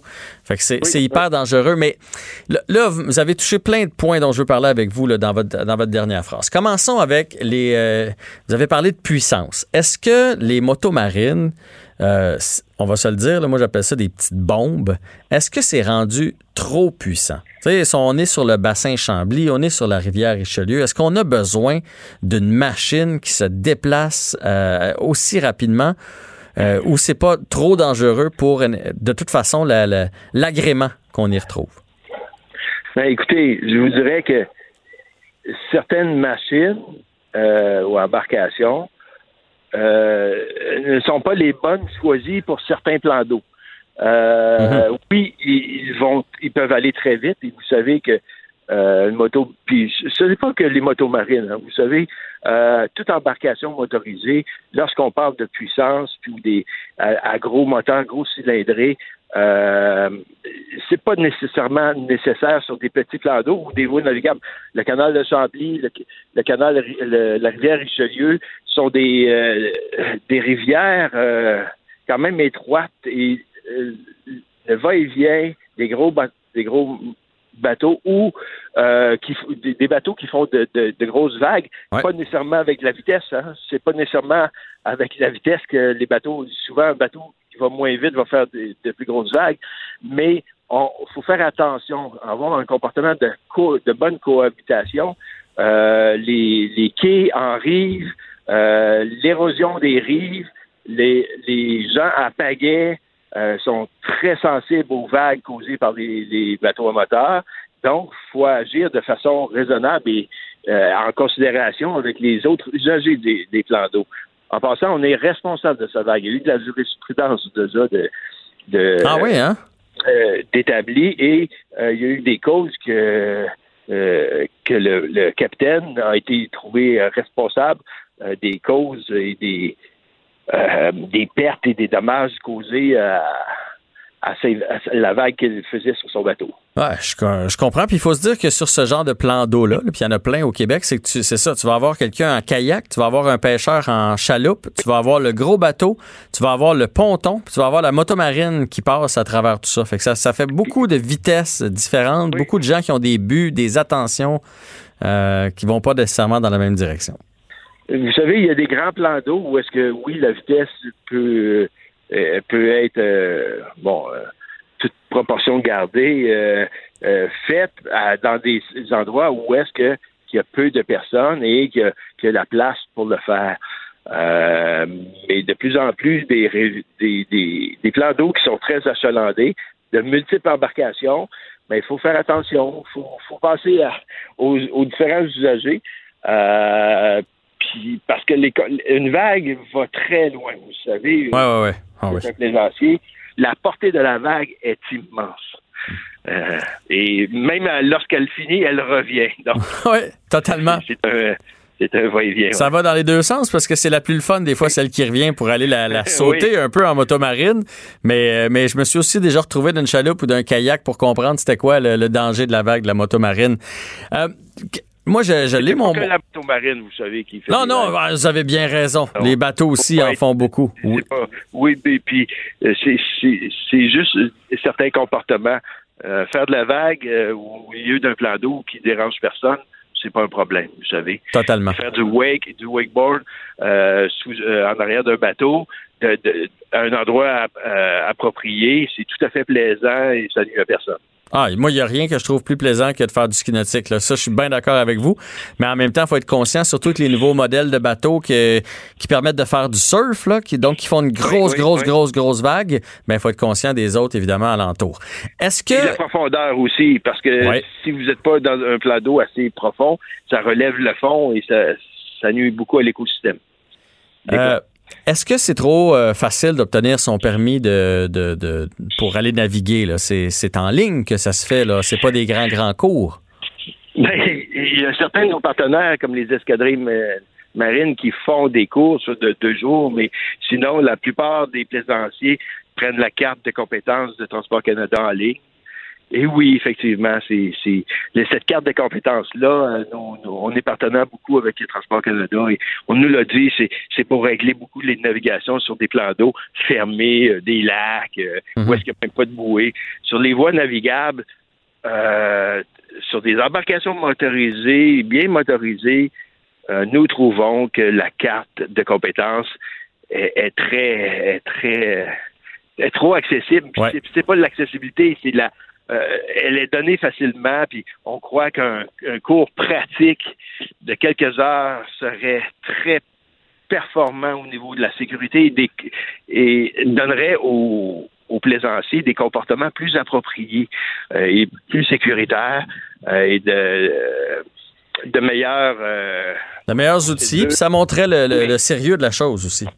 Oui, mais vous savez, changer une loi pour Transport Canada, c'est- du costaud, là. C'est, Uh-huh. euh, fait qu'on en parle déjà depuis euh, quelques années, et c'est pas euh, c'est pas demain que ça, sera fait, mais de plus en plus, on a nos des écoles, des écoles qui à la base faisaient beaucoup des cours de, pour les voiliers, des cours pratiques pour les vo- voiliers, euh, transforment ces cours-là et amènent des, des, des cours élémentaires pour les plaisanciers à moteur, pour leur apprendre les rudiments euh, de la navigation. Vous savez, les bouées, euh, les droits de passage, les priorités de passage, les lumières, euh, les marées, les courants, l'accostage.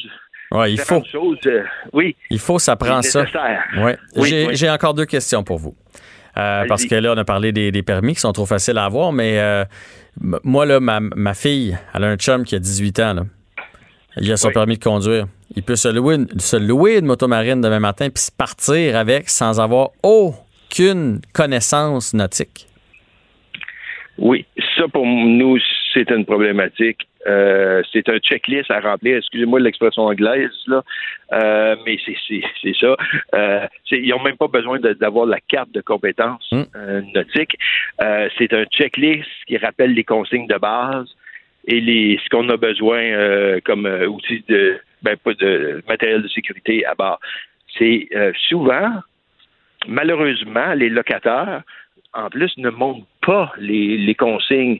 Je, connais plusieurs locataires qui vont prendre le temps de mont- monter, aller sur l'eau avec le, le plaisancier qui loue et lui montrer la conduite d'une motomarine et aussi les, les règles de base de navigation. Là, on est correct. Ça, on, c'est on correct. va beaucoup plus loin. Mais ceux qui ne font que signer, prendre le dépôt sur la carte de crédit, prendre le paiement et rappeler l'heure de, de retour de la Oui. motomarine, Écoutez, là, on a des, des problèmes parce que cette personne-là met sa vie en danger. Et parce que vous savez que la, la motomarine peut être dangereux pour quelqu'un qui ne sait pas le, la manœuvrer, Ouais. mais ça peut être dangereux pour les, les personnes alentours, autant pour elle que les personnes alentours. Totalement. Et en terminant, un petit mot sur l'alcool, parce que ça aussi, et là, c'est pas vraiment sur les motomarines, parce que c'est pas la place pour euh, avoir une canette dans les mains.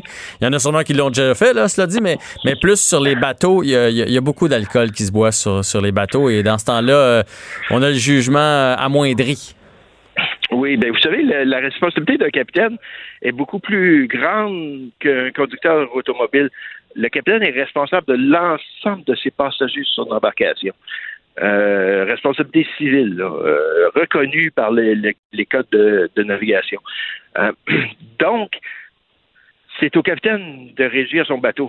Et quand on dit le capitaine, là, lui, il a force de loi dans son bateau. Mhm. Il a la responsabilité de ramener tout le monde à bon port Ouais. de façon sécuritaire. Et oui, il y a de- il y a- on peut dire qu'il y a certains plaisanciers qui ont qui, qui prennent la boisson, euh, euh, mais il faut rappeler que le conducteur n'a pas le droit de conduire avec une boisson en main et que c'est les mêmes lois que sur la euh, qu'en automobile au niveau de, les facultés affaiblies. Mais c'est pas tout le monde qui sait ça. Il y a des gens qui pensent que sur l'eau, on a le droit de boire, mais c'est le même code de sécurité euh, que sur la route. C'est le même code, mais les passagers ont le droit par contre. Ben oui, ça c'est sûr. Sinon, j'irais pas avec mon ami.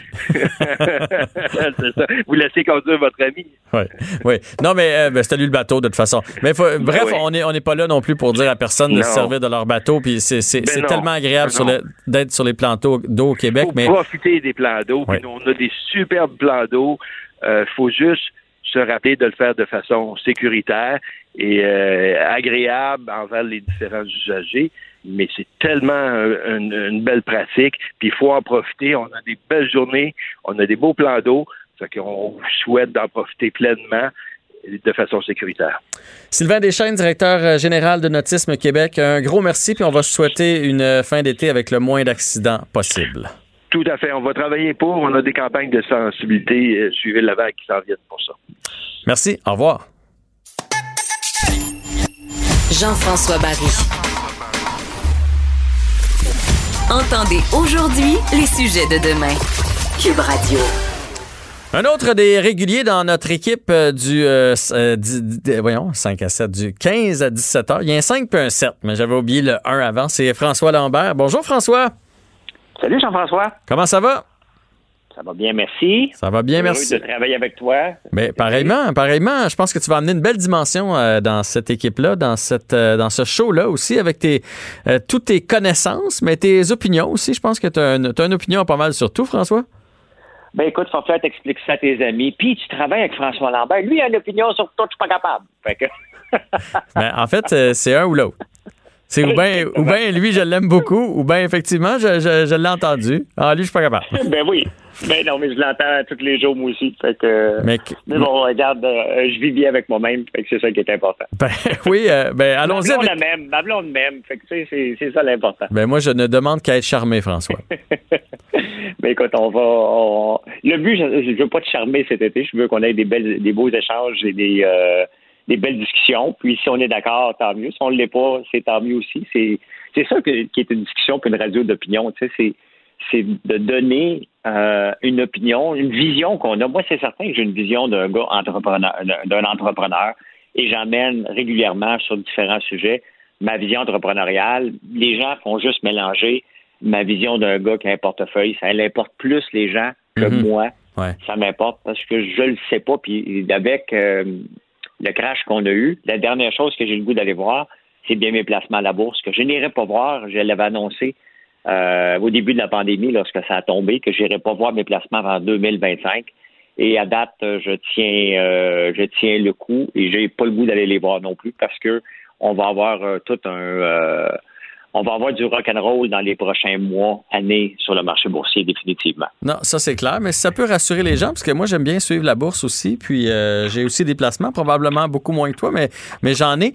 Et on a quand même euh, coupé du, du plus que la moitié la perte qui a été faite, hein, quand même. Fait que, fait que oui, oui, ça va avoir beaucoup descendu, mais euh, ça sera peut-être pas l'apocalypse euh, annoncé, surtout si votre euh, votre conseiller financier a su réinvestir aux bons endroits. Disons ça comme ça. Oui, ben c'est, évident. Moi, je faisais du day trading, euh, euh, donc je, je tradais euh, à tous les jours, plusieurs fois, six, sept fois par jour, et c'est quelque chose qui m'a toujours passionné. Euh, mais, euh, mais la réalité, c'est que le marché boursier, en ce moment, vit sur, du, vit sur de l'air. Hein? De l'air injecté soit par la Fed aux États-Unis ou les gouvernements ici qui ont pompé de l'argent pour aplatir la courbe économique. Hein? Parce qu'on a parlé beaucoup de la, de la courbe euh, de la pandémie, de, de, faire attention, de porter des masques, la, de, la distanciation sociale. Mais les gouvernements font la même chose. À 230 milliards au Canada, ouais. on, on compte même plus aux États-Unis et sans compter Ici, on vient d'avoir le, le, une mise à jour économique donc de 15 milliards dans le trou. Euh, on a mis beaucoup d'argent dans le marché justement pour que l'économie continue à rouler. Combien d'argent qu'on va devoir mettre? Honnêtement, on se le souhaite. Là. On se souhaite que l'économie, elle a juste toussé. Euh, mais là, on va commencer à avoir la vraie réalité à partir du mois d'août. Parce que regarde, les centres d'achat sont ouverts en ce moment. Mais il n'y a pas de monde. Euh, est-ce qu'il n'y a pas de monde? Donc, euh, est-ce que le monde va recommencer à magasiner? C'est ce qu'on sent dans le marché c'est que les gens euh, vont se déplacent pour aller vraiment acheter ce qu'ils ont besoin. Donc, il n'y a plus de flânage, il n'y a pas de d'achat impulsif, il n'y a pas de. Donc, est-ce que c'est suffisant? Puis, d'un autre côté, euh, on voit que euh, l'économie du commerce de détail a peu d'impact sur l'économie mondiale. Hein? On pense tout le temps, parce qu'on en parle, parce que c'est visible, les centres -hmm, d'achat, qui, les magasins qui ferment, mais au point de vue économie, lorsqu'on regarde le, le, le, justement le retour de la bourse, alors que le, magasin, le marché du retail est vraiment à terre, il faut se le dire, ouais. euh, la bourse, le marché économique mondial va super bien. Donc, ça m'a fait réaliser que ce qu'on voit de, nos yeux n'est pas ce qui fait rouler l'économie. c'est ce qui fait rouler l'économie, c'est autre chose. Il y a beaucoup de, de services. Puis dans le fond, notre paire de jeans, on fait juste la durer un petit peu plus longtemps. Puis ça a peu, en tout cas à court terme, ça a peu d'impact sur euh, l'économie, mais c'est même pas le sujet qu'on devait parler aujourd'hui. Ben non, mais c'est pas grave, c'est pas grave. c'est, ça qui est le fun d'une discussion. Par contre, tu as des super bons sujets. Euh, fait que on va y aller avec, euh, avec ce que tu m'as mis au, menu. Euh, commençons avec Poste Canada. Ben oui, parce que, tu sais, dans, dans la pandémie, on a vu les meilleurs et les pires de certaines compagnies. Mm-hmm. Et pour Post Canada, euh, en, est, est, en concurrence avec Pure Later qui leur appartient. Euh, UPS, FedEx, euh, DICOM, Canpar, qui sont les grands transporteurs pour les commerces en ligne, parce qu'on a parlé beaucoup de la migration, d'avoir des boutiques en ligne, puis on a le panier bleu, qui, qui, puis ma zone Québec, puis moi j'en ai, puis euh, mais le problème, c'est qu'on a une société d'État qui devrait donner l'exemple. Et elle a été la pire, mais royalement la pire avec UPS dans la, pandémie pour livrer. Donc, ce qui est choquant avec et Canada et UPS, c'est que tu leur livres un colis rapidement.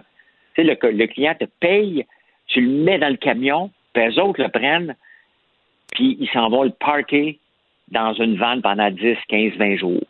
Ah, c'est épouvantable. Moi, genre, les gens. Vas-y, vas-y. Oui, ben c'est ça. Puis les gens euh, s'imaginent que tout le monde. Parce que les, le commun des mortels pense là, que on va tout livrer avec Post Canada. Il reste que c'est dans notre mentalité. On est habitué de voir que Post Canada, alors que la plupart des boutiques en ligne, dont je fais partie, je n'utilise jamais Post Canada. Mais on réussit à rentrer dans la tête des gens que ça va prendre 10 à 15, 20 jours de livraison, sinon plus. Alors, ils ont fait un dommage énorme au commerce en ligne. Euh, on les a toutes nos histoires d'horreur. J'attends une, machine imprimée que j'ai achetée et parkée dans une vanne depuis deux semaines à la Chine. C'est choquant. C'est choquant. avec, il y en a un, j'avais payé pour avoir le, tracker, comme on dit. Là. Je pouvais savoir il était où. Puis c'est ça. Pendant dix jours, mon colis n'a pas bougé. Mais effectivement, il y a des gros parce que nous, on consomme quand même pas mal en ligne. Euh, puis là, dernièrement, on a hésité. Puis ça a fait en sorte qu'on n'a pas acheté parce qu'on se disait c'est bien beau, mais je vais l'avoir quand? Puis effectivement, on a l'impression que c'est que tout est comme Post Canada, alors que là tu nous apprends que c'est pas que c'est pas l'unique. Euh, ben, non, parce que euh, tu sais quand j'ai vu moi que UPS ne livrait plus, on livre ici en, moyenne 200 colis par jour. Et quand j'ai vu que puis jamais avec Post Canada, parce qu'ils ont avant la pandémie ils ne livraient pas. Ils coûtent les plus chers, ils ne livrent pas. Ça, ça a toujours été pareil. Euh, mais FedEx, je ne suis pas en train de faire une pub, mais eux ont livré la marchandise. FedEx Ground, qui était habitué de faire du B2B, donc euh, mm-hmm. de, commerce en commerce, servirait de bar. Ils ont embauché des euh, brokers, je ne sais pas le nom, des, sous-traitants. Et ils, ont, ils, offrent un service. Honnêtement, là, ils viennent ici, moi, à 3 h, 8h30, 9 h le lendemain matin, c'est livré. Mais Post Canada, qui on a vu pendant la pandémie sortir, pas le président de Post Canada pour dire on va travailler sur des plats de contingence, on va ça. C'est le syndicat, le président des syndicats qui a dit Post Canada ne veut pas qu'on fasse de l'overtime, donc on ne peut pas livrer les colis. Il y a une bataille à l'interne entre le syndicat et la direction de Post Canada parce que c'est certain que s'ils ne peuvent pas payer en overtime puis être rentable parce que Post Canada, dans sa loi, elle ne peut pas perdre de l'argent. Mm-hmm. Donc, s'ils perdent de l'argent, il faut qu'ils augmentent le tarif encore moins de personnes vont l'utiliser. Donc, tu vois, puis le syndicat, lui, veut pas embaucher parce que s'il embauche, il va embaucher des surnuméraires, eux autres vont avoir du temps plein. Et en ce moment, tout le commerce en ligne au Canada, mauvaise réputation, venant d'une société d'État. Ouais, J'aurais l'impression que Justin sorte dans la pandémie pour dire on s'excuse, puis on va mettre les bouchées doubles, parce que ça fait partie intégrante de la nouvelle économie que Post Canada livre la marchandise ou arrête de livrer des colis pour que les gens arrêtent de penser que, que, que Post Canada. C'est décevant. Je comprends. Décevant que mais François, dis-moi, est-ce que euh, ça serait pas une possibilité que ce soit inscrit quand on, tu sais, mettons, là, je suis sur, le, sur un site, puis là, j'achète euh, ma paire de jeans, pour revenir avec la paire de jeans, puis là, je mets ma carte de crédit, puis là, des fois, ça dit un peu une approximative de livraison, ou même tu peux payer pour une livraison plus rapide. Est-ce que ça pourrait pas être inscrit à côté, va être livré par FedEx ou va être livré par Post Canada, comme ça, on va savoir à quoi s'en tenir? Ben, on, oui, quand, quand, quand on fait la sélection, parce que, bon, euh, quand on le fait ici, on voit, OK, bon, UPS, moi, je ne le choisis plus. C'est certain que si tu achètes pour 28 et que UPS me coûte 7 piastres, puis le prochain me coûte 15 piastres de livraison parce que les gens ne veulent pas payer la livraison. Donc, on- normalement, la, la- la norme, c'est que le commerçant va payer la livraison. C'est certain que tu vois UPS 7 piastres, tu vois l'autre à 15 piastres, tu fais comme, ouais, je vais choisir C'est. UPS. Ah, ben, c'est pas tentant, c'est le seul choix, sinon tu perds de l'argent. Cependant, c'est la responsabilité. Des fois, UPS va marquer, OK, j'en ai pour deux jours à le livrer trois jours ou une journée. Quand c'est une journée, normalement, c'est le lendemain matin. Mais ils nous mentent à l'occasion. Ouais, C'est ouais. les pires. UPS puis Post Canada, c'est que des fois, ils disent qu'ils vont livrer le lendemain, et là, dix jours après, ben, ça n'a pas été livré. Euh, mais normalement, ça- ils devraient l'indiquer. Moi, j'ai arrêté d'utiliser tout simplement. Ça me donne rien. Je- je- je- juste maintenir le service à la clientèle pour euh, que les gens, pour les gens qui sont frustrés. Euh, c'était trop de travail. Donc, j'aime autant payer des fois 4-5 dollars de plus pour avoir la paix, ça part avec FedEx, Canpar ou, ou, ou un autre. Mais Post Canada se devait de se monter, de monter au niveau de la mêlée parce que c'est une société d'État. Ouais, ouais, on surtout. à ce qu'une société d'État donne l'exemple, sinon elle n'a pas d'affaires dans le marché. Ouais, c'est ça. Elle n'a pas d'affaires d'être dans le marché, ça va être la pire du lot et c'est très décevant, surtout que c'est une nouvelle économie. Et, euh, Et il faut donner confiance aux, aux gens dans cette économie-là, sinon les gens iront pas. Euh, on va changer de sujet parce que le temps nous pousse un peu, euh, puis je veux absolument que tu nous parles du remaniement euh, ministériel qu'il y a eu aujourd'hui, entre autres Mme Danielle Mécan là, qui ben qui perd, puis c'est peut-être pas une si mauvaise nouvelle parce qu'elle a quand même eu ça difficile dans les dans les derniers temps, qui perd le ministère de la Santé aux mains de Christian Dubé. Ben, écoute, euh, puis ça, c'est un sujet que, que, que, que j'aborde souvent, l'expérience pour devenir ministre. Tu sais, c'est pas tout de... Puis là, c'est pas une question d'homme ou de femme, euh, mais on parle de les gérer. Là. Tu sais, un, un ministre, c'est un gestionnaire de l'État qui va gérer des milliards de dollars. Et ça prend quelqu'un qui a une expérience. On n'aimerait pas à la caisse de dépôt quelqu'un qui n'a jamais fait de finance. Tu sais? Et pourtant, on arrive à, à des ministères hyper compliqués qui coûtent, qui est la moitié du budget du gouvernement du Québec, et on nomme des gens qui, puis c'est pas rien contre Daniel McCann, là. On voulait mettre une gestionnaire du réseau de la santé, mais gérer un hôpital, gérer un, euh, je sais même plus les lettres, là, un CIUS, CHSLD ou un CIUS ou un etc. Là, ouais. mais c'est pas la même chose que d'aller gérer un ministère. Moi, je suis content de voir Christian Dubé. Euh, on va voir vraiment tout ce qui est dans, dans- tout le talent qu'il a. Si lui n'est pas capable de faire euh, gérer euh, le, ministère de la Santé, je pense que personne ne va être capable de le gérer. La réalité, c'est que c'est un organigramme tellement complexe que aucun homme d'affaires va être capable de le gérer. Il va falloir qu'il l'aplatisse. Moi, je viens d'une école qui s'appelle Lean Entrepreneur. Donc, on essaye d'appeler, on n'essaye pas. Il n'y a, y a pas de boss dans ces entreprises-là. C'est que tout le monde travaille. Il n'y en a pas d'organigramme. Et pour se rendre sur le plancher des vaches dans le ministère de la Santé, tu à peu près 25 couches. C'est pratiquement ingérable. J'ai hâte de voir Christian Dubé comment il va faire un ménage là-dedans. Euh, Gaétan Barrette s'est essayé. On peut toutes les nommer. Même François Legault est passé à ce ministère-là. Et c'est pas gérable. Puis Daniel McCann était à bout de souffle euh, là-dedans. Euh, ben, puis, regarde, on le voit, même Jean-François Roberge. Jean-François Roberge n'a pas sauté, mais il n'a pas livré la marchandise non plus. Ah, moi, je suis très Et surpris de voir que, que lui a gardé son poste. Euh, Marguerite Blais aussi, qui a, qui a essuyé beaucoup de critiques. Les deux sont encore en selle. Ben exactement. Donc, tu sais, mais sauf que tu peux pas tout re- remanier, euh, re- re- faire Remanier. remaniement avec tout le monde, mais on le voit que c'est dans les crises qu'on voit les grands leaders. Dans toutes les grandes crises, on voit ceux qui sont capables de s'élever de la mêlée. Et on a vu, regarde, un exemple, une parenthèse, Justin Trudeau s'est effondré complètement dans, dans cette pandémie-là. François Legault s'est euh, levé. C'est levé. Euh, euh, ben oui, on a confiance. Il nous a- on, l'a cru, hein. Euh, on reste que Montréal était la pire ville, la- Québec était la pire province, et mais on a cru François Legault, puis on le croit encore.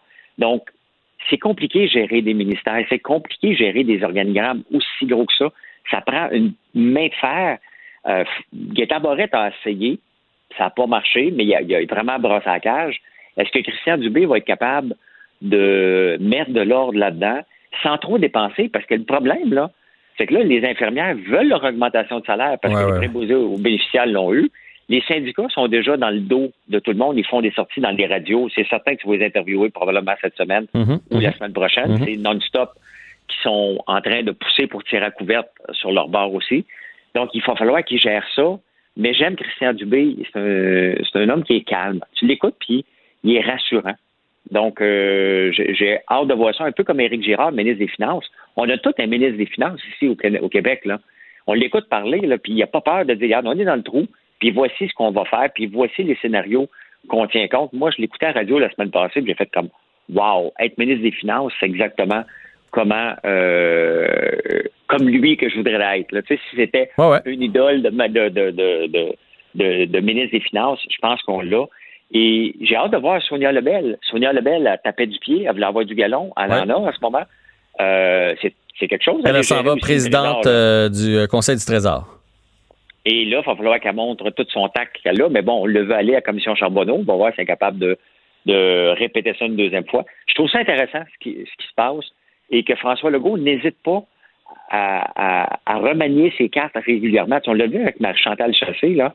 Ça n'a pas pris de temps. Là. Il a bien vu qu'elle s'en allait à l'abattoir, tu l'a tassé de là en deux temps, trois mouvements. Fait que j'aime François Legault qui est capable de porter ses culottes et de dire, puis tu sais, ça ne l'empêche pas d'en refaire un autre dans un mois ou dans deux mois si, euh, si un des autres ministres euh, Fait pas, ne livre pas la fait pas le marchandise. travail. Mais de toute façon, c'était le bon moment de le faire parce qu'il faut se préparer pour l'automne, advenant le cas qu'il y ait une autre euh, crise. Puis euh, François, on va garder ton troisième sujet pour demain, OK? Parce que là, le- on a tout pris le temps, puis il y a Alex qui nous attend au retour. Jean-François Barry. Le seul retour qui vous fait sentir en vacances, Même dans le trafic. Cube Radio. Eh bien, c'est le moment euh, détente de l'émission. On va aller retrouver euh, Alex Dufresne. Bonjour, Alex. Allô? Ça va? Ça va bien, et toi? Est-ce que vous m'entendez bien? Oui, oui, mais on dirait que tu es un peu dans la station spatiale présentement. Hop là, et attends. Non, non, non, on voulait pas que tu partes. C'est c'est juste, c'est juste plus écho. C'est juste un peu plus écho. C'est pas grave. Mais là, je m'entends, moi, là, ça marche plus, là. Alex? Oui, j'entends tout le monde. J'entends tout le monde très bien. Oui. Est-ce que vous m'entendez? Euh, oui, on t'entend. Mais il faudrait que tu reviennes à ton plan euh, du Ok. départ. C'est bon, je suis à mon plan de départ. J'ai mes deux écouteurs dans les oreilles. C'est parce que je suis loin. Je suis à l'île verte, euh, au milieu du Saint-Laurent. Ben oui, je connais bien ça, l'île verte. C'est vrai? Ma blonde vient de. Je me suis marié même à Edmundston, au Nouveau-Brunswick. Alors, euh, quand on, quand on descend au Nouveau-Brunswick, ben, on croise euh, la pancarte qui dit île verte. Mais je peux pas dire que je connais bien le village, mais je connais la pancarte. En fait, c'est ça. Il y a le village de l'île verte qui s'appelle l'île verte, mais il y a l'île en face qui s'appelle en fait Notre-Dame des Sept Douleurs et qui porte très mal son nom parce que c'est vraiment une belle île, toute verte avec des fleurs et des baleines. Et c'est là que je suis en ce moment. Puis c'est drôle parce que tu parlais des feux tout à l'heure et en m'en venant hier, euh, je suis passée par le Kamouraska et on ne voyait absolument rien sur euh, l'autoroute et sur la 132. Là, il y avait de la fumée partout. Ah ouais, hein? Mais qu'est-ce que tu fais sur l'île Ouais. verte? Tu fais quoi sur l'île? Théoriquement, je suis en vacances.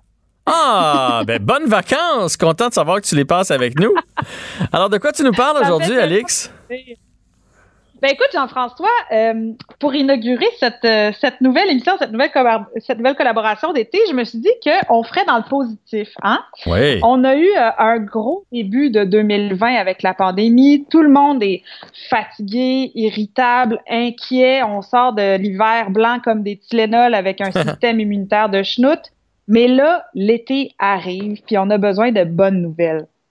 On a besoin de soleil, puis d'amour, de joie, de rire, d'espoir. Hein? On a besoin de se, de se tenir par la main, d'allumer des bougies, de chanter Kumbaya, puis de se faire des câlins. Bien d'accord. Masqué, à deux mètres, couvert de purelles, puis tous dans ton coude, c'est un petit achou qui s'en vient.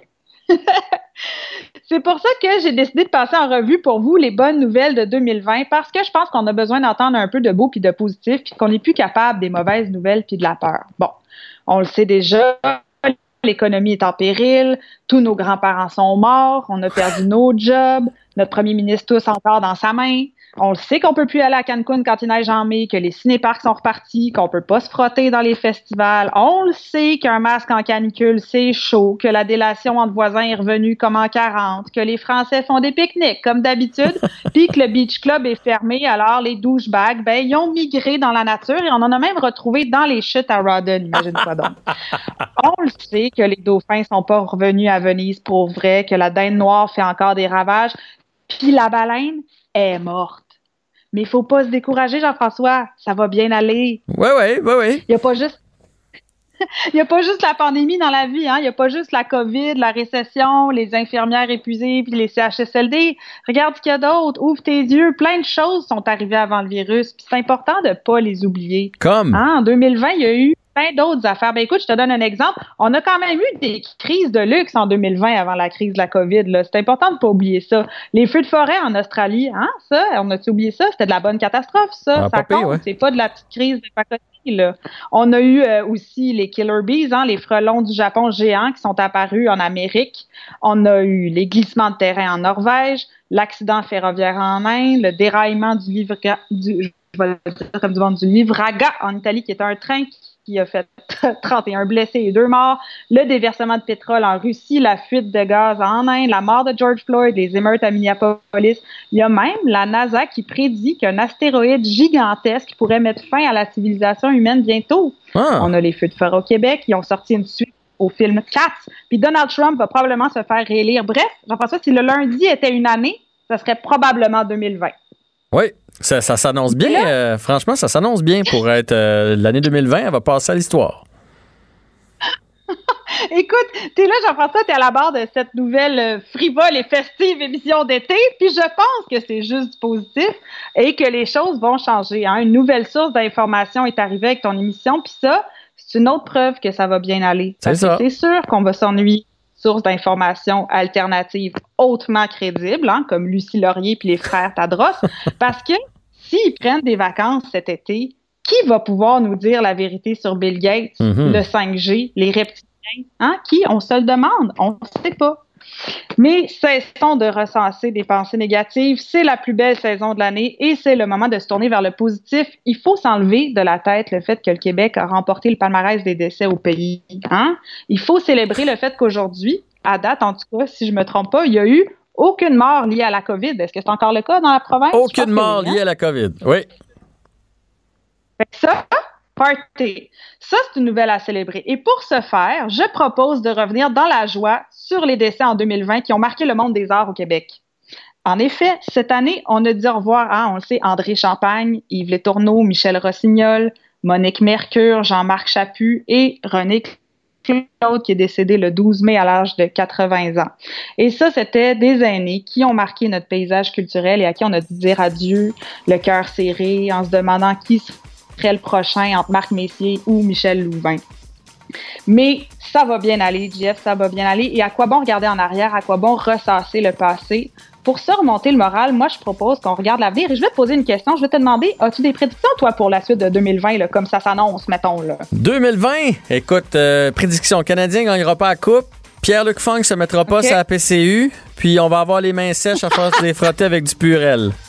C'est bon, ça? On- va avoir les oreilles décollées aussi avec les basques. là, les élastiques nous tirent ses oreilles.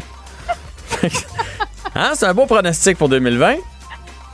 Que ça s'annonce bien. Ça a l'air assez réaliste. Alex, merci pour ton billet. C'était très drôle, tout en sarcasme et en ironie. Et bonnes vacances à l'île verte. Merci. Au revoir.